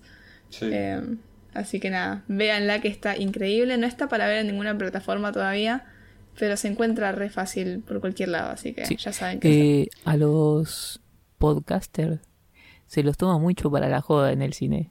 En la película de Kevin Smith también. sí. En la de la morsa. Para algo será. Y en la peli de, de Bodies, Bodies, Bodies también. Eh, otra de Es terror que, que salió hace poquito de 24. También allá tiene el podcast asistado de una forma muy distinta que, que lo que solemos consumir acá, me parece. Que esta cuestión, cuestión de, de podcast de forma más narrativa, o sea, más Mal. eh, vamos a contar una historia y te voy contando la historia en, en episodios, como hicieron con, con Ford, por ejemplo, acá. El de Maradona está Eh, muy bueno. Pero allá es súper común. No, sí, sí, no, no lo estoy jugando. ¿Qué? No, es una recomendación. Eh, escúchenlo. Ah. Eh, que acá me parece muy interesante eh, porque para mí se pone en juego muchas cosas, la película muy, muy eh, por este lado, digo. Después hay otras cosas muy interesantes, pero esta necesidad del periodista de trascender de forma que, que, sea por fuera la escritura de- de- del diario donde está y la necesidad de un podcast, me parece interesante, por un lado, eh, poner en crisis, o sea, o demostrar la crisis de la profesor, profesión del periodismo hoy en día, que encima de Estados Unidos tiene un un estatus que acá, la verdad que, que ni en pedo, o sea, acá el periodista como que, perdón si no escucha algún periodista, pero el título de una servilleta, qué sé yo. En Estados Unidos eh, importa bastante más y es algo bastante prestigioso, y así todo, el periodismo está también en, en, en juego allá, al menos el periodismo formal, de prensa. Eh, porque hoy en día es mucho más fácil contratar adolescentes a escribirte notas eh, genéricas que, que haya un tipo informado escribiendo, porque total es lo mismo. Si es para que lo lea alguien en el subte eh, entre siesta y siesta. Entonces, esta necesidad de, de hacer algo que trascienda del protagonista se, se canaliza en el podcast como eh, forma de, ma- masiva de llegada o, o medianamente masiva. O sea, en su caso es literalmente masiva igual porque sería como en un podcast cheto, pero eh, llevándolo a nuestro caso, por ejemplo, es un espacio que da más eh, llegada que, otros. Y también esto se conecta con el tema de por qué un podcast y no eh, otro, otro recurso. Eh, hay una cuestión muy importante con el sonido, muy interesante con el sonido de esta película, que si bien no está muy bien trabajado a nivel técnico de sonido, es interesante lo que plantea a nivel teórico. Y tiene la frase muy linda de Aston Kutcher de la puta madre. Ah, no, Se nos va de no dice- Toma, toma tu tiempo, no pasa nada. no dice eso Aston Kutcher. Eh, lo que dice es que todo empezó con un sonido. eh. Tenemos muy pocas certezas en la vida, pero lo que sí sabemos es que todo empe- empezó con un sonido y que eh, todo el tiempo, como concepto general, es un vinilo en el que uno deja su pequeña marca. Y, y lo que uno diga y lo que uno, el son- sus sonidos que graba son lo que quedan en la, en la historia. Que eso se puede eh, hablar en, o se puede pensar en muchos términos, no solo en el sonido, pero me pareció muy lindo, me pareció muy sensible y que se puede conectar obviamente con la música, que también es una cuestión central de la película, porque la novia muerta, va, la no novia muerta, era música. Yo no sé si es un preconcepto que tenía, pero recordaba a Aston Catcher como un boludo. Después tipo repasé un poco su, su filmografía tiene cosas lindas, pero me gustó muchísimo verlo en esta peli. Sí, Dije, oh, tipo la, la reivindicación de Aston Catcher, pero después dije, no, capaz tipo sí tenía cosas piolas, pero yo solo no las estoy viendo. Eh, pero nada, eso para remarcar que su personaje me encantó. Eh, me encantó el rol que le dieron y después, bueno, spoilers, eh, una vueltita ahí al final, muy, muy interesante. Eh, si quieren después ya lo metemos full spoilers. dale. Pero, pero eso, me pareció un capo y que él sea justamente la pieza clave ahí del final. Es muy bueno. eh, se cerró perfecto. Y además es uno de los tipos más facheros de la historia de- del cine. Sin duda. Sí, la verdad que sí. Lo estoy viendo acá bien y es increíble. Eh, totalmente Yo alfa. me. Alfa. Eh, yo me confundo Aston Kutcher con el otro, el de. Ay, ¿cómo se llama? Las, el que hicieron la serie esa de los pibitos. eh, que están yendo a la, se- a la secundaria. Ah, Jane Franco. Sí, es. Y son los dos muy lindos. ¿eh? Sí, es verdad. Sí, sí, sí. Pero no, siento que Ashton es más alto. Sí, no. Jane Aston Franco. Kutcher siempre hizo el bueno boludo y Jane Franco el del garca picante. Sí, es verdad. Eh, Ashton Catcher mide 1,89. Datos. Información de calidad en las vacas, mientras que Jane Franco mide 9 centímetros menos, con unos tranquilos 1,80 Enano, Jane Franco, enano. Ay, Dios. Em, bueno, ¿quieren meternos full spoilers con, con venganza? Dale. Y bueno. Em, ¿Qué les pareció esa, el final? Eh, a mí me pareció, bueno, me gustó mucho, primero. Segundo, eh, que el tipo este, el periodista, primero quiera, eh, basándose en cosas que superficial, superficiales, bueno, no sé, Eh, así eh, como que... Sí, en prejuicios, ¿no? Eh, sí, pero que no... Cosas vacías, digamos. Eh, Mm. Como para que la gente lo escuche y llamar la atención. Y que justamente termine, eh, bueno, haciendo algo solo para él y la gente que estaba ahí. Eh, es como el giro que, que cierra todo. Muy lindo. Sí, y es interesante porque eh, se plantea una primera postura. él al principio habla todo el tiempo de qué es lo que hace que los yankees estemos como separados, ¿no? Y él tiene una teoría medio falopa que es graciosa de la temporalidad, de que no estamos al mismo tiempo por- porque cada uno vive en su temporalidad por los mensajes, qué sé yo.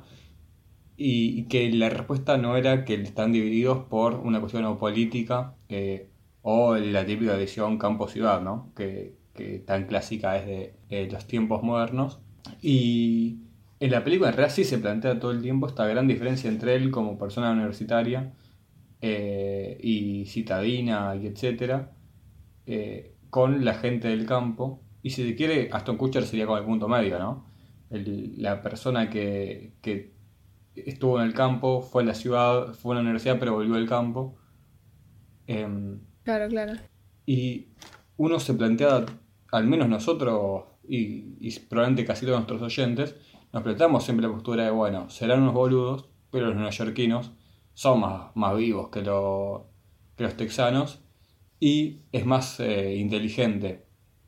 Eh, la, la vía eh, de, bueno, vamos a creerle a, a la burocracia porque, bueno, vamos a ponernos secuencias porque si no somos unos antivacunas, que él, che, algo me dice que mm, me mataron a mi hermana, aunque sé en realidad que mi hermana se murió de una sobredosis, y, y nada, voy a, a a tiros al que venga. Y eso, eh, que, es tan fácil, digamos, posicionarse a favor de- del lado más, más cercano a la razón, si se quiere, eh, es genial que, se disuelva al final en, el, en la importancia de esto, eh, más importante que, las palabras y que toda esta lógica que tenemos y que nos hace sentirnos cómodos con nuestra realidad, a veces terminan siendo inferiores que, la simple acción, eh, por más poco razonable que sea, porque lo mejor para mí la película es esto de la venganza eh, como el, el acto más antievolutivo, si se quiere.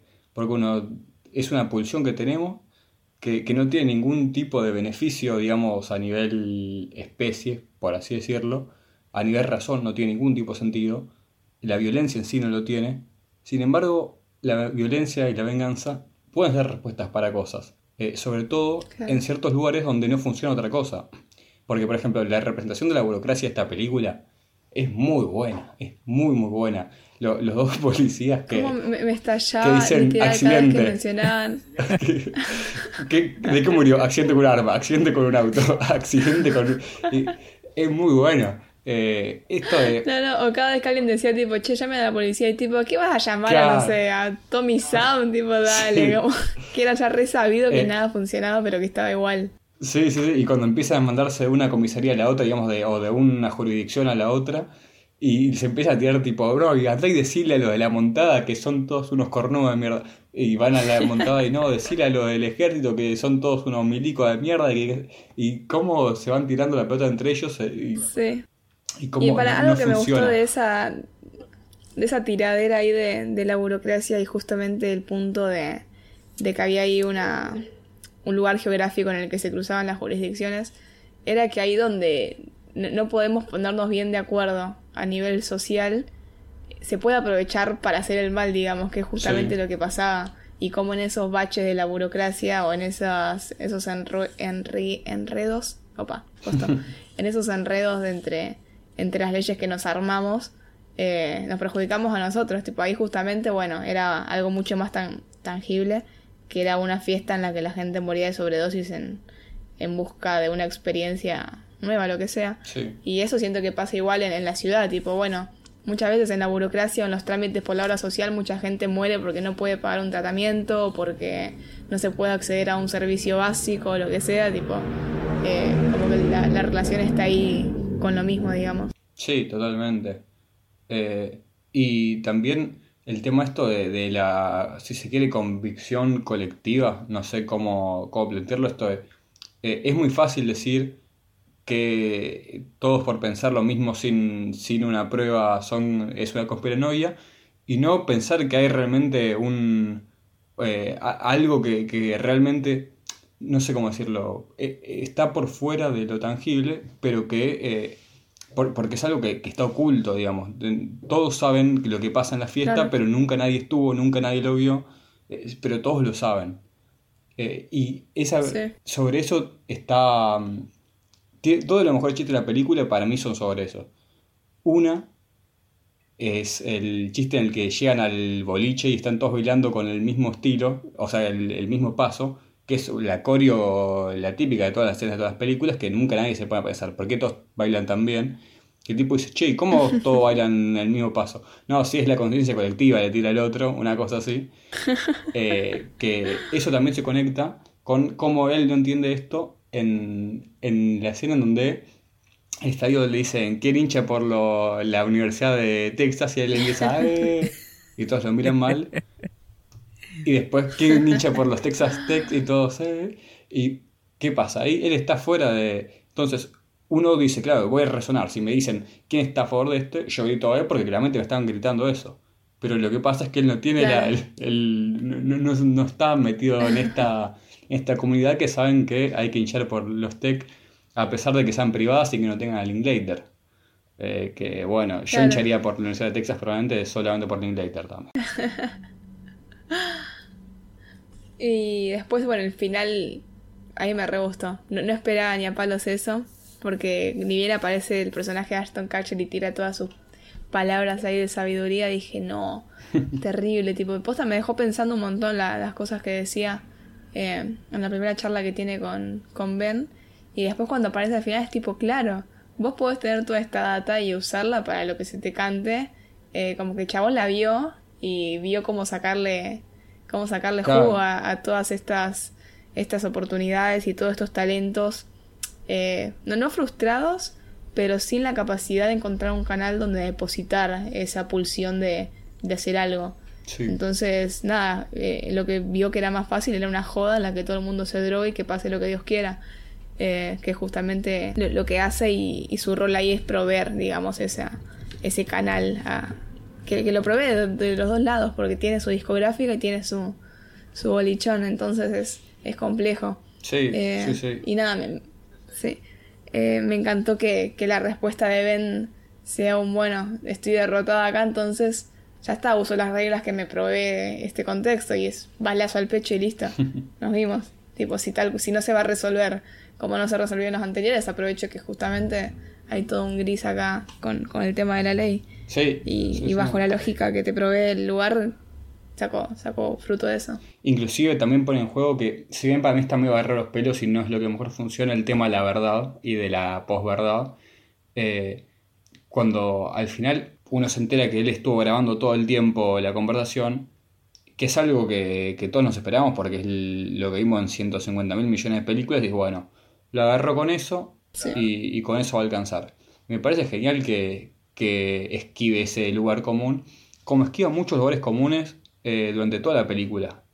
Eh, por ejemplo, si bien es una boludez, pero ¿cuántas veces vimos esta película en la que el tipo de la nada tenía un interés amoroso que le demostraba el valor, eh, la importancia de no tratar mal a las pibas y de, de ponerse novio? Eh, o por Claro. ejemplo, personajes como el de Aston Kutcher, que de la nada es eh, tiene una complejidad bastante interesante, el de los policías que son los pelotudos, o el del narco sensible que dice que mató a alguien porque Sí. tiene miedo que lo obliguen a matar a alguien. Y, no- y el otro dice, pero googleé y no funciona así. Dice, no, no, sí, sí, me parece que funciona así, no sé, es mi idea, escuché un podcast.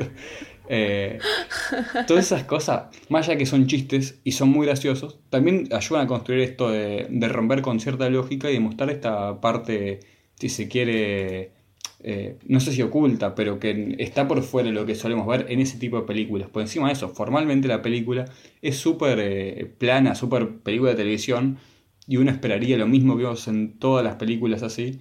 Y la película todo el tiempo tiene esta inteligencia que claramente es que eh, tiene un gran guionista, pues The Office mismo también supo dar vuelta muy bien los formalismos de, de las sitcoms.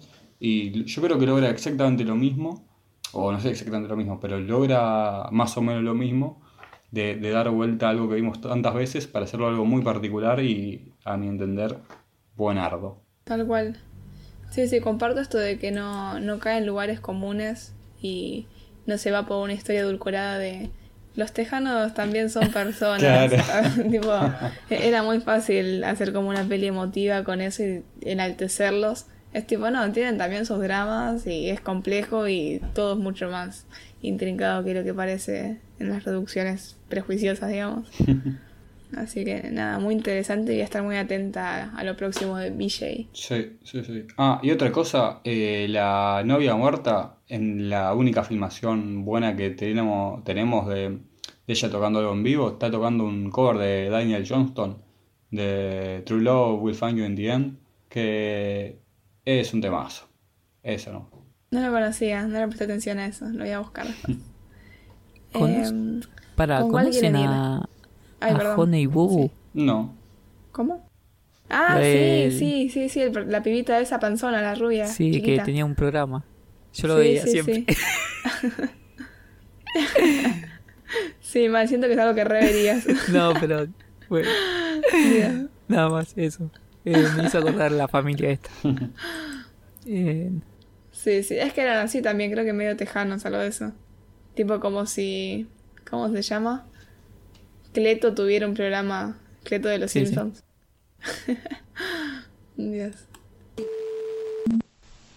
Hola amigos de la faca, aquí Tato. Bueno, les dejo mi top 3 de visualizaciones de 2022, que no fueron tantas. En tercer lugar va Nope y Speak No Evil, compartido, porque no podía elegir entre estas dos. Segundo lugar, Argentina 1985. Y primer lugar, Everything Everywhere All at Once. Hola, eh, soy Cabeza de Radio, o Radio, o, el pibe ese que está en Escuchame una cosa podcast. Y bueno, eh, agradezco a la faca por esta invitación. Y bueno, vamos a empezar. Eh, tres películas, es difícil elegir la verdad, porque bueno, eh, hay muchísimas. Pero bueno, eh, quiero destacar estas tres.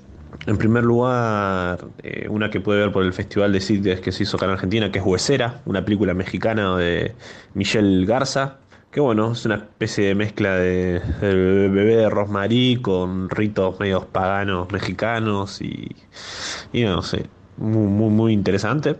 Eh, luego destacar una película que quizás ahora justo está en este momento estrenándose en Argentina y es After Sun de Charlotte Wells. Es una ópera prima. Eh, es un drama familiar entre un padre y una hija que se van de vacaciones. Es hermosa como está filmada, muy linda, una linda sorpresa de este año. Y quizás mi película favorita del 2022 eh, es Decision to Live, ¿no? del gran Park Chan-wook. Eh, la verdad que es increíble. Es un peliculón, un romance misterio entre un policía y una posible asesina. Vamos a dejarlo ahí. Eh, nada, la verdad que esa película es imperdible, véanla. Eh, vamos a ver si, no sé si se estrenó ya acá en Argentina o no. Después, bueno, eh, del lado más comercial quizás me gustaría destacar eh, Nope, Top Gun y, y The Banshees Inisherin, que esas tres también me parecen espectaculares y seguramente se vayan a llevar algunos premios en los Oscar y eso. Y bueno, eh, para cerrar también me, me han consultado por algo argentino. La verdad que este año no, no fue muy interesante quizás lo que es la propuesta argentina. Ahora hace poco salió la de Frenkel, el coso, que, que está bastante bien, pero creo que lo que más me sorprendió fue la trilogía, la famosa trilogía del tenis, ¿no? De Lucía Celes, que pudimos ver en el Bafisi, que es el, el de Spock en tu corazón y demás. Me parece que es la más, lo más interesante que surgió eh, en este año del cine argentino. Y bueno, una comedia estilo de Office, pero mm, mucho más completa, tiene bastantes cosas. Así que bueno, espero que puedan conseguir esas películas, puedan verlas y las disfruten. Saludos y bueno, escuchen, escuchame una cosa, podcast, ¿eh? Hola Faca, soy el Ruby y mi top 3 del 2022 vendría a ser así. Everything Everywhere All At Once, que supo tomar elementos de la ciencia ficción y mezclarlos con algo tan básico como los problemas familiares y exponerlo todo de una forma excelente. Luego vendría Ballet Train, que es una película que sabe perfectamente lo que es y no intenta hacer otra cosa. Y finalmente, algo que pasó en Año Nuevo, es la primera película en mucho tiempo que me hace sentir cómodo en el cine al igual que creo que lo estaban sintiendo todos en la sala, y solo por eso para mí es la película del año. Saludos.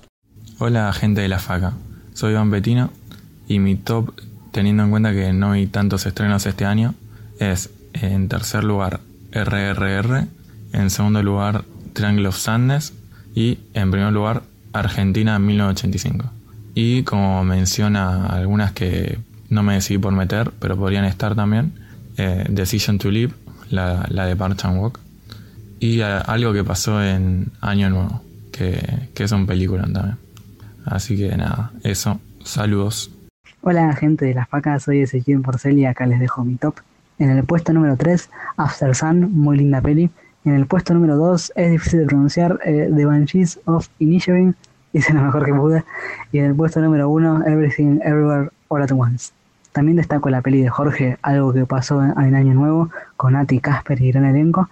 La peli de Coreda, que se llama Broker. Y tres cortos. El aliento de Tangram, A Short Story de Vegan y Después de Catán, que lo pueden encontrar en Cinear, creo que a 200 pesos. Aprovechen. Bueno, eso es todo. Les agradezco por el espacio. Me pueden seguir en Twitter como arroba antiporcel. Muchas gracias. Bueno, vamos con otra. Dale, sí. Eh, nos quedan tres, EO, Girl Picture y Everything. Si quieren sacamos alguna. La de Girl Picture podemos obviarla o si Paqui la vio y la quiere hablar así por arriba. Fa- Y falta una más también, ¿eh? ¿Cuál? La última de la lista. Ah, Batman. Bueno, pero Batman medio me... No sé si le quería hablar en serio, Bache. Eh, dale, Listo. vamos con Girl Picture. Dale. Bueno, Girl Picture o Titot, Titot, Titot es una película dirigida por Ali Japasalo. Japasalo, no sé si lo estoy diciendo bien. Eh, um, que es eh, una directora Finnish, ¿qué país es? Finlandia. Boluda, esa película la tenía en la lista. No puedo creer que no vi que la habías mandado. Qué boludo. No, eh, bueno, peliculón de te lo perdiste, pa.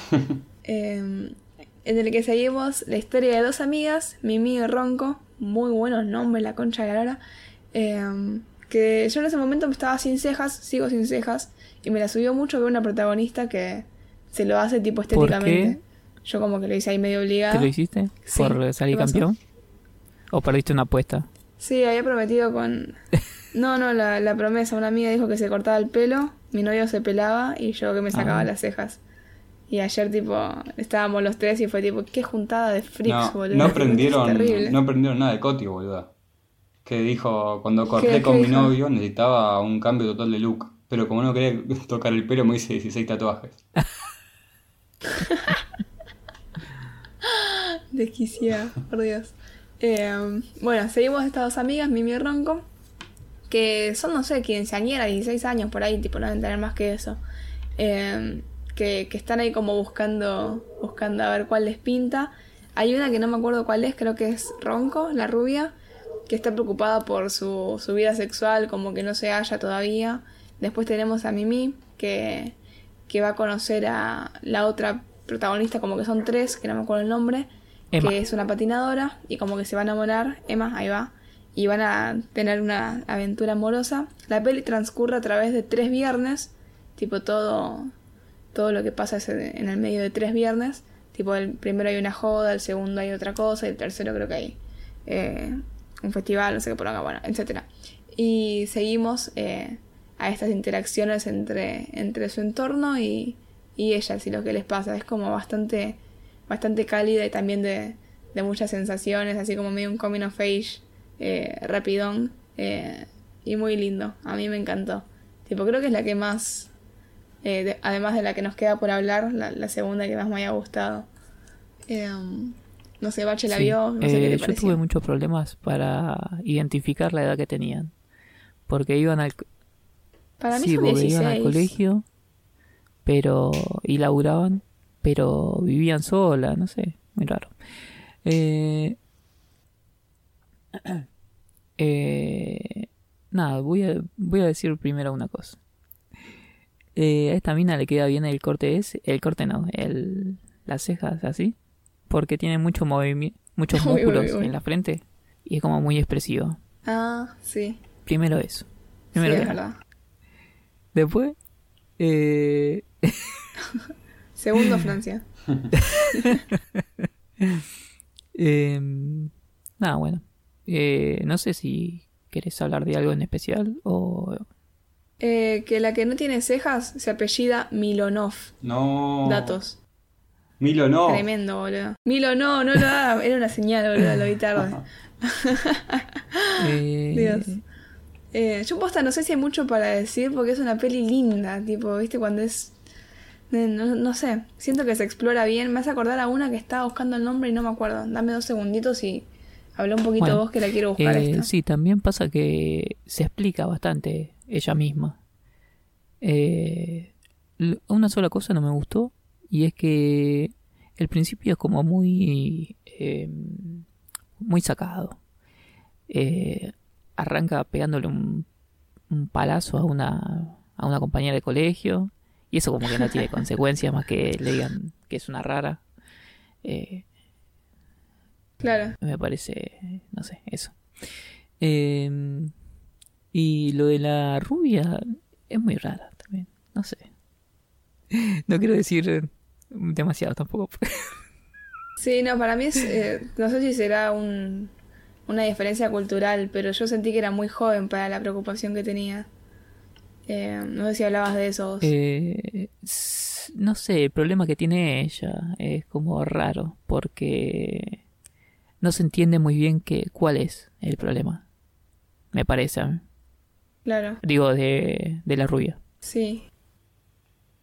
Sí, Eh, sí, sí. No sé, está buscando ahí una persona con la que se sienta cómoda emocional y Sí, sexualmente. pero pasa que... Tipo, yo lo tomé por ese lado ahí. No sé, bueno, no, no voy a decir nada, ya está. Véanla.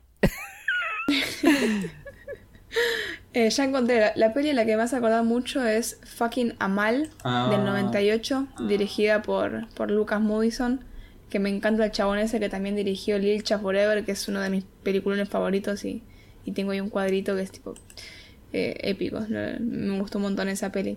Y siento que también va por ese lado, como que tenemos una protagonista con un interés amoroso homosexual, tipo ahí jovencita, adolescente, descubriendo a moverse en, en el mundo básicamente. Eh, me gustó más Fucking Amal, pero esta también es muy linda. Así que va por ese lado si querían alguna referencia. ¿Sabes que en esa película eh, escuché uno de los mejores temas de la historia de la humanidad, pero que. A ver. Uh, sí, sí, sí, El sí, de- lo sé. Este tema de, de punk.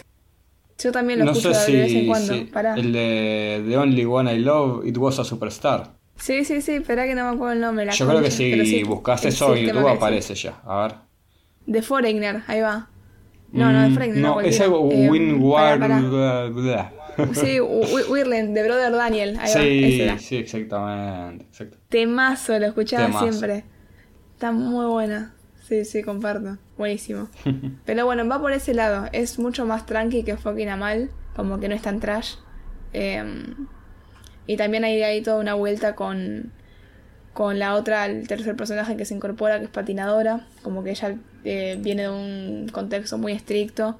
Y al conocer a este, a la, la que no tiene cejas, realiza como una ruptura entre lo que estaba siguiendo por mandato y lo que quiere posta. Entonces a través de esta relación como que se pone a cuestionar si posta quería hacerlo del patinaje. Después vemos si quiere o no, tipo no vamos a spoilear. Pero está muy interesante porque en un momento hay una pelea con, con la que no tiene cejas. eh, que la lleva a la otra a decidir tipo si lo que estaba haciendo era por rebeldía o si era posta que lo quería o no lo quería. Entonces eso me gustó un montón. eh. Pero bueno, nada, Algo es una peli sobre- muy linda. Se pasa rapidísimo encima. Sí. Eh, completamente spoiler. Sí, a ver. Eh, véanla. Uy, bueno, dele, tapate los oídos. Eh, como que sea un poquito la mierda la de la que no tiene cejas. Y si yo fuese la patinadora, sí. La manda la mierda, no bien la concha de tu madre. ¿Sabes qué? Sí, comparto, H. Tal Bueno. cual. No, no, no. Ahí cuando está en ese entrepiso con el otro hippie mugroso. ¿Sabes qué? El, el florero más tranquilo que rompí. Olvídate, boludo. Sí, cualquiera. Flasheó, flasheó fuerte. Comparto. Eh, pero bueno, peliculón, Girl Picture. Eh, siento que va de la mano con, con eso de no, no saber bien qué hacer y cómo reaccionar y la mina en vez de comunicarle tipo, che, me parece que me estás usando para revelarte, tipo, hizo lo peor que podía hacer, que muchas veces es lo que hacemos en la adolescencia, qué sé yo. Es complicado. Hola, bueno, buenas mañanas, tardes o noches para todos. Soy Charity de Uruguay. Primero que nada, tengo que comentar y admitir que me costó un poco hacer el top porque 2022 fue un año bastante complicado y miré relativamente pocas películas. Y encima las que miré fueron de años anteriores. Pero bueno, de todos modos quiero destacar cinco, siendo las dos que voy a nombrar ahora menciones honoríficas y las siguientes tres mi ranking oficial hasta el momento. En el quinto lugar y la segunda honorífica, perdonen mi pronunciación, dejo a Jeoshil Gyeonshin, alias Decision to Live de Park Chan-wook. Estuve esperándola con muchas ansias, ya que él fue mi primer acercamiento cuando era chica al cine asiático, y a pesar de ser una buena película, tengo que admitir que la considero el film menos atractivo y más olvidable que ha hecho hasta ahora. No considero que se distinga su sello y, aunque me duele decirlo, siento que podría ser una idea desechada de otra de sus películas. De todos modos, me gustó, me parece que está bien hecha y entonces la dejo en el quinto lugar. El cuarto lugar, y sería el segundo puesto honorífico, se lo doy a Everything Everywhere All at Once, dirigida por los dos Daniels. No me voy a explayar en esta película porque ya se ha dicho de todo, sospecho también que muchos quizás la tengan en el podio de su top 3. Eh, simplemente dejo mi recomendación por si hasta el día de hoy alguien no la ha visto, pero bueno, quizás alguien más eh, desarrolle sobre lo que trata. Bueno, entrando ya al top 3, eh, el último puesto se lo doy a Vengeance de Noak.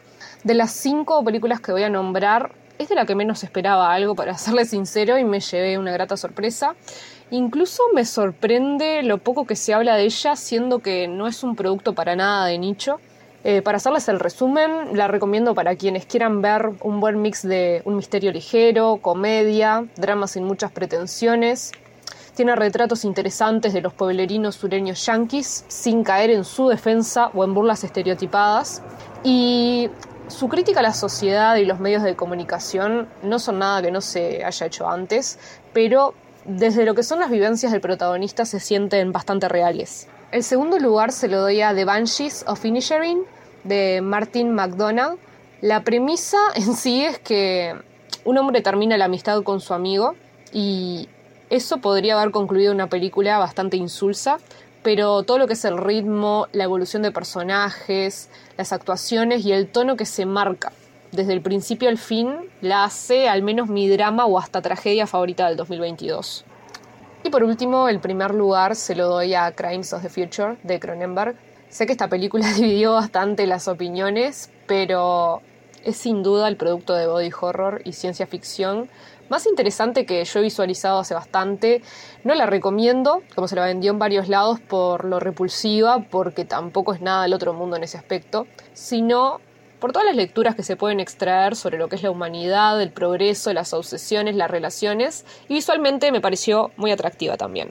Bueno, espero que les guste mi top y si a alguien les sirve como recomendación, genial. Buenas, ¿cómo andan? Soy Mariano, de esto fuimos a Argentina hace 20 años, y este es mi top 3 de películas que vi en el 2022. En el puesto número 3 voy a elegir a Garra, de la productora de Adam Sandler, protagonizada por él mismo y por el basquetbolista español Juancho Hernán Gómez, un cazatalento, un basquetbolista de barrio y el desandar de estos muchachos para conseguir un lugar en la NBA.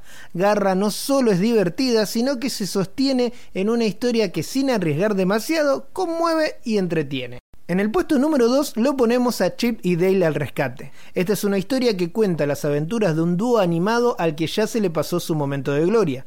La película es un museo de técnicas de animación y una batería constante de chistes, una especie de quien engañó a Roger Rabbit, pero de Disney que te invita a un parque de diversiones con el Sonic mal diseñado de boletero.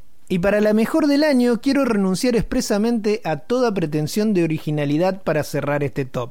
Quiero elegir a una película que pertenece ya a todo el pueblo argentino. Argentina 1985, dirigida por Santiago Mitre y protagonizada por Darín y Lanzani. Una peli tan buena como necesaria y que seguramente ustedes van a comentar y analizar mejor que yo. Y como mención especial quiero nombrar a dos de las peores películas que vi en mi vida. Una es La huérfana El origen, la precuela que nadie pidió y que además de todo lo malo en cuestiones técnicas, también fue una clase magistral de cómo desaprovechar un plot twist. Y la peor, peor de todas fue Impúdica, una película sobre el asesinato de una girl que parece escrita con el codo y con actuaciones que hacen que Tommy Wiseau parezca Leonardo DiCaprio. Hola, eh, soy Lucas, el de la cuenta de Twitter y mi top 3 pelis del año son RRR, eh, The Banshees of Inisherin y Everything Everywhere at Once. Y un saludo a la falta también. Hola, soy Santiago de Colonia, Uruguay y mis tres pelis del año son Avatar, Tar y Bodies, Bodies, Bodies. Pero bueno, si quieren vamos a, a EO o a Everything Everywhere y ya cerramos. Si quieren voy con EO o si cerramos con una que vimos todos. Dale. Dale, perfecto. Dale. Bueno, eh, voy a hablar de una de las tres películas que yo creo que son probablemente las tres mejores películas que vi este año. Menciono las otras dos al pasar, una y que solamente hablemos de las dos en un futuro. Una es Crimes of the Future, la, la última de Cronenberg, y la otra es algo que pasó en Año Nuevo, de nuestro amigo Jorge Pinarello, que la fuimos a ver al cine con Milo y con Parkman y con otra gente y, estuvo muy linda. Así que un abrazo grande a, mucha gente de esa película que ha pasado por este podcast, ¿no? A Nati, a Casper, a, al futuro difunto Casper eh, y a Jorge. Eh, bueno, pero la tercera es EO, una película del director que si me pueden decir el apellido del director, eh, sería buenísimo, porque es muy difícil y me lo olvidé y no lo a anotar. Es Jersey Skolimowski. Bueno, ese Jersey Skolimowski, ojo que es un directorazo, ¿eh? Tiene eh, Uy, acá estoy viendo las pelis que tiene muy interesantes. Terribles pósters. Eh, el, póster de, de Deep End es de los mejores pósters de la historia. La película está muy buena. Eh, The Shout también tiene un gran póster. Y la película es graciosa. O sea, no es graciosa, es extraña. Eh, y esta EO es muy interesante porque, eh, sin duda, si uno dice película sobre un burro, todos piensan en el Alas. El burrito Ortega. También, sí, en el Mundial del 98 eh, o en el Caño de Paleta, pero también piensan en Al-Azar Azar Baltasar, la película de Bresson, con la que claramente todo el mundo comparó esta, ¿no? Que inclusive también son muy parecidas argumentalmente a Las de Oro, un, una comedia picaresca eh, de no me acuerdo quién, de Plutarco voy a decir, pero no me acuerdo de quién era. Eh, pero en realidad esta película para mí no tiene nada que ver con, con ninguna de esas, más allá de que, bueno, el protagonista es un burro. Eh, la fui a ver en la semana de Cannes, así que todo empezó con un discurso de nuestro amigo, que es amigo tuyo también, Milo, Uy, ¿no? sí. El señor Bon Sí. Eh, que cada vez que dio una charla sobre una película, yo pensé lo opuesto a él, fue muy loco. Eh, acá dijo que a los 15 minutos les pareció la mejor película de la historia, y para mí los primeros 15 minutos son lo peor de la película. Eh, pero, pues viste, empieza así medio cliché de personajes malos que le pegan a- al pobre Eo y lo tratan mal y no sé qué. Eh, pero empieza a remontar la película. Eh, y lo más interesante que tiene, sin duda, es que empieza siendo esta historia eh, lineal, ¿no? Que va siguiendo a, a Eo pasar de dueño en dueño, de desgracia en desgracia, hasta que eh, corta con esta lógica de, que la película se basa en sus dueños, que eso es algo que es, central en la película de Bresson, por ejemplo, en Azar Bal- Baltasar. Y la película entra en una deriva burrocéntrica completamente eh, o, casi completamente desligada de los personajes humanos y todo se vuelve muy, muy particular. Eh, la película usa estos lentes que tienen eh, como mucha profundidad de campo y son como muy angostos, que son los gran angulares esos. Me mataste. Confío en vos. Eh, no, yo no confío en mí porque no me acuerdo de esas cosas, pero todo lo contrario del ojo de pez, digamos. Eh, y ese uso de, de este, de estos lentes hace dos cosas muy interesantes. Una, capta muy bien la cara del burro, ¿no? La, la cara alargada, eh, como esto, fina Claro. pero, pero muy alargada. Eh, y por otro lado, cuando se usa en el contraplano, eh, logra hacer que lo que veamos parezca visto por, por Eo, ¿no? Entonces creo que, que eso, que logra un burrocentrismo muy interesante, que también, bueno, claramente está en, en esta no necesidad de una, de una historia de los dueños, sino en que de la nada nos podemos clavar 15 minutos viendo cómo camina y mira el agua y mira el cielo y vemos formas y luces y colores y, y eso simplemente, ¿no? Eh, los movimientos además son todo el tiempo como muy lentos y constantes, eh, como, como el andar, ¿no? El, el andar terco. Eh, Te interrumpo para decir que Sí. El título original es Io. Pasa que claro, sí. ¿Por qué tradujeron EO Es a el IO? ruido- No, pues estoy pronunciando mal yo, ¿o no? No, no, pasa que el póster que se ve en Letterboxd es en inglés. Eh, es el ruido que hace el burro. Pasa que Claro. los piratas usan la E como si fuese una I. Ay, ay, ay. Eh, una vez eh, investigué. Che, no sabía que está Sí. Isabel. Ay, perdón. No, que no sabía que estaba Isabel Sí, Gilbert en esa aparece un minuto igual. Es pero grosa sí, esa sí, mina. sí. Uh, Ah. Lo hubiese visto, ¿eh? Si tenía subtítulos, ¿sabes qué? Sí, boludo. Sí, Dios, terrible. Bueno. Es culpa de Ere que hace la tarea por la mitad. Sigamos. Bueno, eh, una vez investigué sobre los ojos de los animales. Es muy, muy interesante. Porque cada bicho Sí. tiene los ojos diferentes. Nada, eso. El del pulpo está re bueno, es como una W, una locura. Mira, y los pulpos tienen dos corazones también, ¿no? Sí, No sabía. uno con el equipo grande y otro con el pulpos. equipo chico. El calamar. Doble casaca. El calamar es un pecado. Bueno, antes de que sigan diciendo boludeces, eh, voy a seguir hablando yo.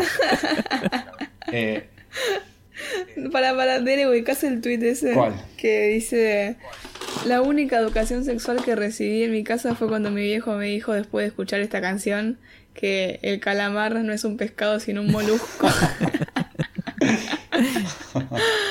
Ay, Dios. Listo, listo, sigamos. Eh, sí, que para retomar, mucha gente eh, bardeó el, esta película diciendo, bueno, no sé mucha gente, alguna gente, eh, diciendo que los personajes humanos eran demasiado malvados al pedo. eh, que en eso estoy parcialmente de acuerdo, pero no tanto.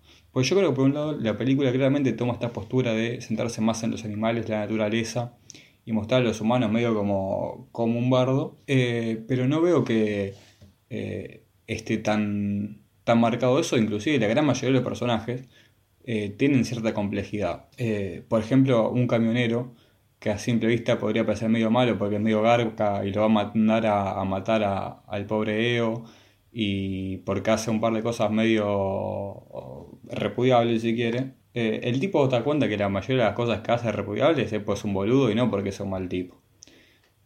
Y si bien es verdad que em, la película es muy poco humanista en ese sentido eh, y que capaz sea como demasiado vaga su crítica antihumano, eh, nada, me parece respetable sobre todo porque es extraño encontrar una película que respalde ese discurso en cómo cuenta la película a nivel cinematográfico. Yo creo que esta película lo hace. Así que a mí personalmente eh, me sirve, me sirve bastante. Además que logra así imágenes muy zarpadas, mal. O sea, que, que yo creo que, que quedan en la memoria de uno. Eh, y hablando de, imágenes zarpadas, lo mejor que tiene esta película eh, y la mejor interacción con seres humanos que en esta película es que en un momento lo adoptan como eh, mascota de un equipo de fútbol amateur, ahí en una liga así de domingo en Polonia. Y tiene una, una de las mejores imágenes de fútbol amateur que he en mi vida, que es que están por patear un penal y hay un arquero muy gordo y muy fuera de forma, como tratando de saltar para cubrir todo el arco, viste, haciéndose el Diego Martínez, pero eh, el, ahí el, el lente logra que el arco quede enorme y que el personaje sea muy chico y la gente de los equipos gritan, bien, bien, eh, no sé, Igor, eh, te lo comes, te lo comes, y está el tipo saltando ahí re emocionado y te das cuenta que deja el 99% del arco al descubierto. Eh, y esa imagen es buenísima, es buenísima. Eh, y que lo adopten a, a, Ego como la mascota porque se vuelve cábala en, un- en ese equipo, eh, buenísimo también. Eh, y nada, me parece una película muy distinta a lo que solemos ver y que me parece flasherísimo que lo haya hecho un director de más de 80 años, que, que ya uno pensaría que a los 80 años no queda más que repetirse uno mismo, ¿no? Como vemos tantos casos de directores que, que se siguen copiando. Eh, pero no, acá Skrimlowski o como se diga, eh, hace una película muy original, que igual eso, es un tipo que siempre fue original para mí, pero es una película muy extraña, muy distinta a todo, a pesar de sus similitudes claras con, con películas con las cuales eso toma cosas prestadas, eh, pero termina siendo eso, algo muy innovador y que recomiendo mucho y que me, me congratula haberla visto en el cine gracias al Tommy Palese que le mando un saludo grande que fue la primera persona en la fila para, mm, para sacar entradas. O sea, el pibe a las bien. 5 eh, habilitaban entradas, a las 10 de la mañana estaba sentado en la puerta del Gomón. Un así fisura. que muchas gracias por todo. Un crack, un crack el todo. Es como los pibitos que, Bueno. que iban al, al ciber y te, te preguntaban si te podían hacer la misión. Che, eh, yo quería contar que mientras estamos grabando, Tiago abandonó la casa de Gran Hermano. Sí, a- había leído un mensaje, mira, fui a tomar agua. Perdimos. Eh, qué fuerte, ¿no? ¿Quién lo hubiese dicho? Yo estoy contenta. Yo lo, lo decía hace mucho. Ah. Eh, a mí me da un poco... Eso porque no me lees en Twitter. A mí me da pena porque Tiago es muy gracioso, ¿eh? Ustedes no, no, no saben, se quedan con que no, pues mirá qué mal que respondió alguien. Eh, no, Tiago es un tipo muy gracioso. Yo no me olvido más de una secuencia, uno de los primeros días, que estaba él hablando con, con el conejo. Eran como las 6 de la mañana, ¿viste? Y todos querían dormir. eh, y seguía hablando, seguía hablando, seguía hablando. Y queda Juan el tachero. Dice, chicos, yo la verdad quiero dormir. ¿No quieren ir a, a al, al living a tomar unos mates y a seguir hablando? Y Teo dice, no, no, no, por ahora no. Y sigue hablando. y la cara del taxista de querer pegarse un tiro es de mis cinco momentos preferidos de la historia del cine argentino. El taxista. Ah, tengo que contar esto porque no lo dije antes. Eh, Lo bancábamos el taxista. Sí, pero además, eh, yo pensaba que le decían rebordito porque era pelado como rebor. Era el apellido y no, no era rebordito, Dios. sino rebord. No me acuerdo cómo era, eh, pero Sí, sí, sí. Dios. reverdito. Ahí está. Bueno, vamos con la última peli. Así ya Dale. vamos a dormir. Yo tengo un sueño, boludo. Qué hecha pelota. Em, Ah, no, perdón, perdón, perdón, perdón, perdón, Bueno. perdón, perdón, perdón, perdón, perdón, perdón. A ver, a ver, a Me ver. ver, faltó ¿qué decir dos cosas muy importantes. Eh, una es que. No, no importa. Eh, este año igualmente voy a decir que no vi ninguna película que me haya parecido un 10 puntos.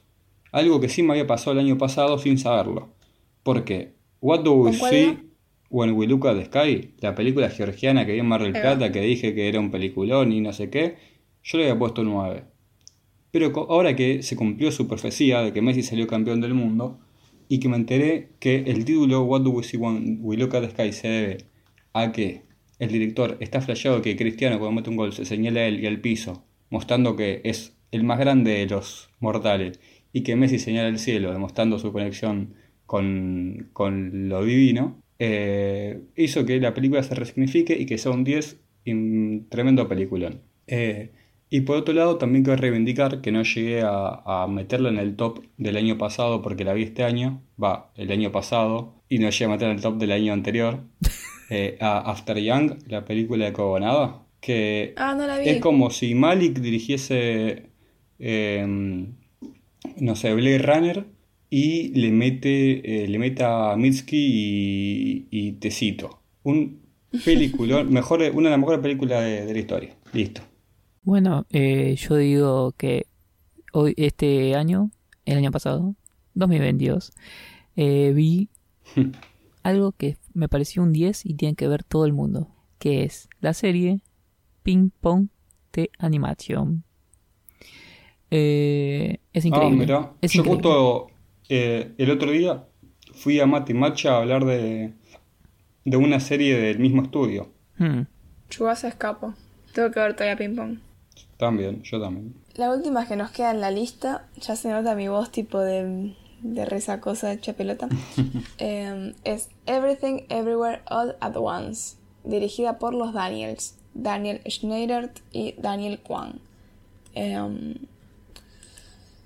estoy demasiado cansada como para contar la sinopsis. A ver, alguien tiene un lance y yo después sigo. Eh, una- Contala vos, bache, pues a mí no me gustó y la voy a hatear. Bueno. Eh, nosotros que vi- tenemos ojos y la vimos, eh, la contamos.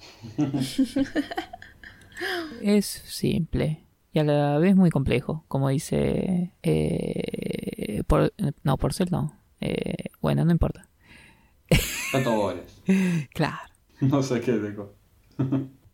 Tengo, tengo sueño. Bueno, la- en, la- en esta todas partes, en todo lugar, a toda hora, a todas, cuenta la historia de una familia china que eh, se va a Estados Unidos, vive en Estados Unidos y eh, no sé, le pasan cosas. Eh, tiene una lavandería de ropa y están en la B económicamente y la hija es eh, lesbiana, tiene novia y la, la china esta como que le da cosa decirle a eh, el abuelo que eh, la hija es lesbiana y tiene novia. Y se empiezan a pasar muchas cosas muy locas eh, de multiversos y cosas así. Fin. Yo quiero decir que el director, uno de los Daniels, Daniel Schneider, eh, yo no lo sabía, recién lo pero dirigió una de las pelis que más me choquearon, que es The Death of Dick Long, tipo la muerte de Dick Long, que también puede traducirse como pito largo, digamos. Y esa película me, destrozó la cabeza porque me retrotrajo a uno de los lugares más oscuros del internet que conocí a los, no sé, 13, 14 años ahí, cuando era fanática de Dross. Y no sabía que este chabón estaba involucrado en algo de esta peli que me pareció súper. eh, no, no quiero decir tierna, pero como que tiene un mensaje bastante bonito. Eh, así que nada, no voy a ponerme a hablar de esta peli porque no quiero recordar cosas. pero consideren ver en algún momento The Death of Dick Long. Está muy interesante. Sobre eso voy a decir. Terrible. Me quedé, me quedé choqueada, te juro. Vi que era él y dije, ok, así estamos. ¿Vos la viste, Bache? Me parece como que la Sí, viste. bueno. Dice muchas cosas, Letterboxd, que no son verdad. Eh, para, para. Y esta peli va medio de la mano con la de Venganza, la de Dead Long. Digo, eh, ¿Alabama sería como un Texas? Sí. O con... Bueno, yo solo te voy a decir esto, Ere. Un grupo de amigos, eh, son tres, se juntan a, a las juntadas que hacían, no sé, poner los jueves, ¿no? Tipo toda la juntada de los jueves. De repente Dick muere. Y los otros dos amigos no quieren que nadie se entere cómo murió Dick. Así que imagínate lo peor sobre cómo murió Dick. Es, es terrible, tipo, voy a, voy a decir... eh, no, no, no. O sea, yo igual de esta película tengo entendido que hay algo que era Sofilia, una cosa así, ¿no? Sí. Eh, muy, muy buena. Pero bueno, nada, sigamos con la otra que es mucho más tierna. Eh, está muy buena. No, no, che, mal ahí que nos agarró tipo esta que es la más paja de hablar tipo como recto, no sé cómo decirlo, a esta hora. Yo no, no puedo... Lo bueno es Yo que- estoy buscando lo que escribí en su momento y no lo estoy encontrando y me da mucha paja pensar algo nuevo. Pero nada. Podemos meter suspenso y que sea el cliffhanger del siguiente capítulo. Ya sé, ya me No acordé. sé, a mí me, me pareció que estaba muy buena toda la parte de coreografía de las peleas y eso. Y banqué. Pará, pará, pero ustedes ubican a Michelle Yeoh? No. Tipo, ¿la conocen fuera de esta peli? No me acuerdo quién es. Bueno, háganse un favor y vayan a ver, vayan a ver eh, El Ah, Tigre sí. y el Dragón. Es la mejor película de artes marciales No, de la no, no. historia del cine. Tipo, esto es, Es una bomba. Pero vayan a verla. Vayan a fucking verla. Tipo, está en HBO, creo. Yo la vi ahí hace poquito. Eh, es increíble. Bueno, y Michelle Yeoh tiene eh, como todo este pasado de, de ser artista marcial en, en pelis. Tipo, es una Jackie Chan o una Bruce Lee de... de- El marido se parece China. mucho a Jackie Chan. Y, Eh, el marido es el Ah, mirá, de los. Goonies y de Indiana Jones 2. sí. Ah, Ah, pensé no. que el marido de la vida real. O sea, el marido de la película. Claro, claro. Sí, fue todo muy, muy, muy dulce cómo se desarrolló el tema del marido. Como que en las entrevistas que daba decía que estaba muy contento por haber tenido esta segunda oportunidad en el cine. Como que él pensó que una vez habiéndola pegado de chiquito y después ya está, eh, listo, como que nunca iba a volver a, a por ese camino, pero el llamado de, de los Daniels como que lo, lo llevó a un lugar muy lindo y, y ahora les la están repegando, ganaron un montón de Claro. premios y, y están ahí en, en la cresta de la ola. Claro. Así que me, No, yo por esta película me peleé mucho, me acuerdo ahí una llamada con, con Pastor, un invitado que tuvimos hace no tanto.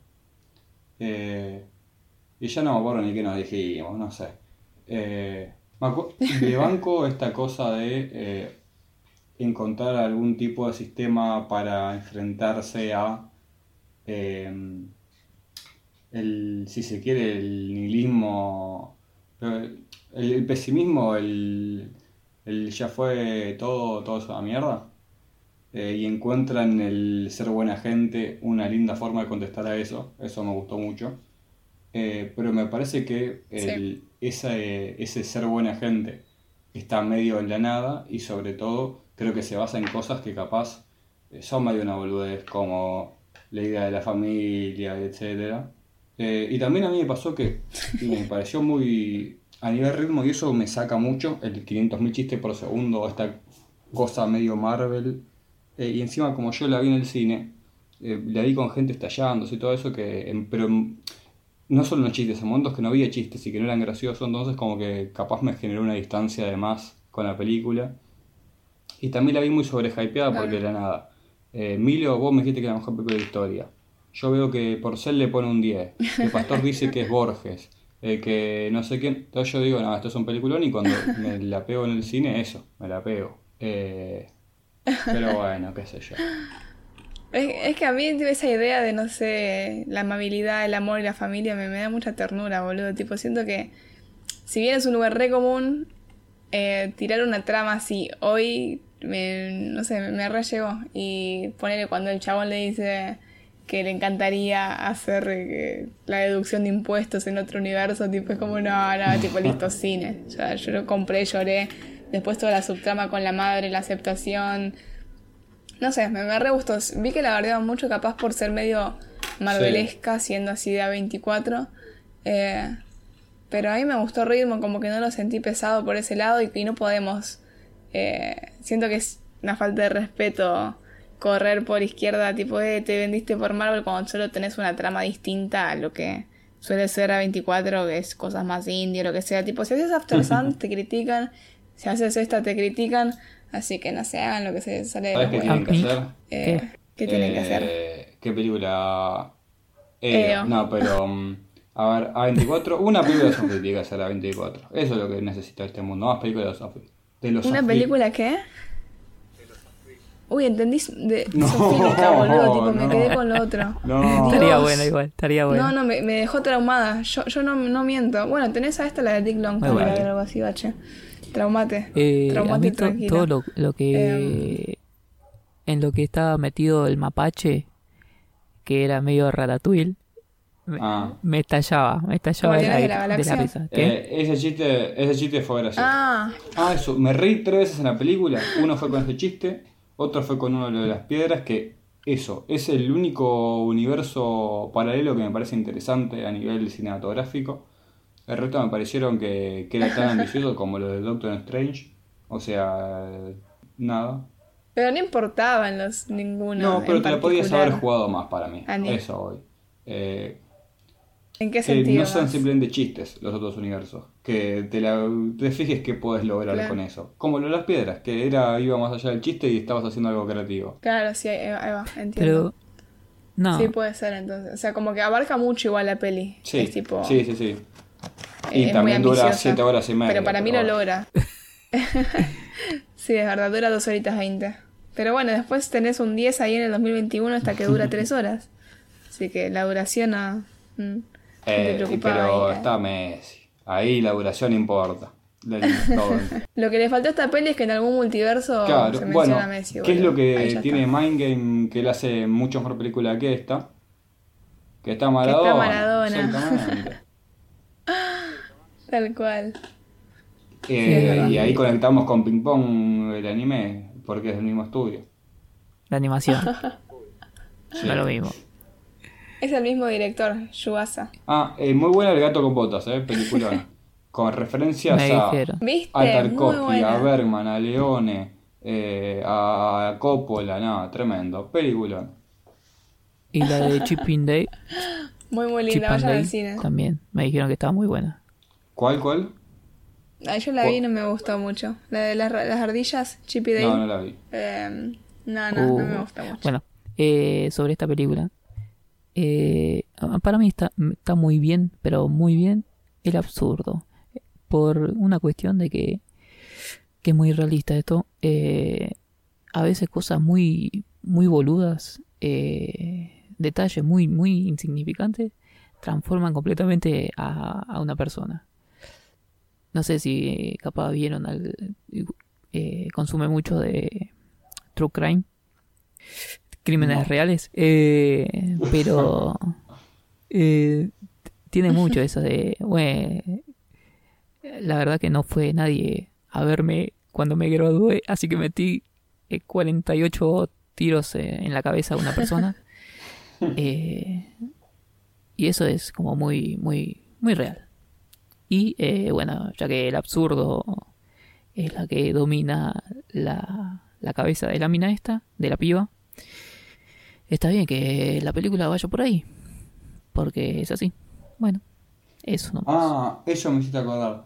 Eh, malísimo que se plantee que alguien que conoce mucho y que sabe mucho y que vio mucho eh, deja de darle la importancia a las cosas porque creo que es evidente que es todo lo contrario. Eh, solamente un adolescente podría pensar que todo es una mierda y justamente al adolescente le falta cash. Listo. Yo siempre que, que escucho la palabra, la frase esa de falta de calle, eh, en realidad eh, quiere decir que eh, le hace falta drogarse. Fumar paco, Sí. eh, básicamente. Claro. Le falta calle al lado de la vía a las 3 de la mañana en zona. Quemando una latita de coca. No, bueno. Bueno, Y ya con eso no podemos ir, ¿no? Y estaría. ya estamos cerca de las 3 de la mañana, me tengo que ir a quemar, Gracias a, chicos. Nos vemos. gracias a todos los que mandaron los audios. Sí. Y nada más. Muchas gracias. eh, a pesar de que seguramente son todos una mierda. Eh, qué lástima que no. Podemos hacer otro capítulo bardeando Sí, sus eso tops. totalmente. eh, además, a la gente se acuerdan que les había gustado cuando nos burlamos del, del top de Porcel. Claro. Ah, y. Sí, se ve que ponerlo por escrito, así lo y los que no dejaron su, su top y se los perdí, y se los pedí, eh, le va a llegar una bala por correo argentino. y ese va a ser mi mensaje. Nada más. Me parece muy bien. Me parece muy bien. Uy, chicle. espere. Eh, ¿Cerramos Dale. entonces? Bueno, hasta acá el capítulo de esta semana. Esperamos volver a escucharnos muy pronto porque estamos en vacaciones y la idea es agilizar un poquito los trámites. Así que eso, eh, les deseo una muy buena semana y nos estaremos escuchando cuando salgamos al aire. No sé si decir la semana que viene o qué. Pero bueno, esa. Chao. ¿Les puedo pedir un abrazo? Así hoy simbolizamos este día del amigo con este abrazo. Diego Maradona, Leonardo Fabio. Tanta sangre que se llevó el río, yo vengo a ofrecer mi corazón. No será tan fácil, yo sé que pasa, no será tan simple como pensaba, como abrir el pecho y sacar el alma, una cuchillada de amor. Esta noche. Hasta luego.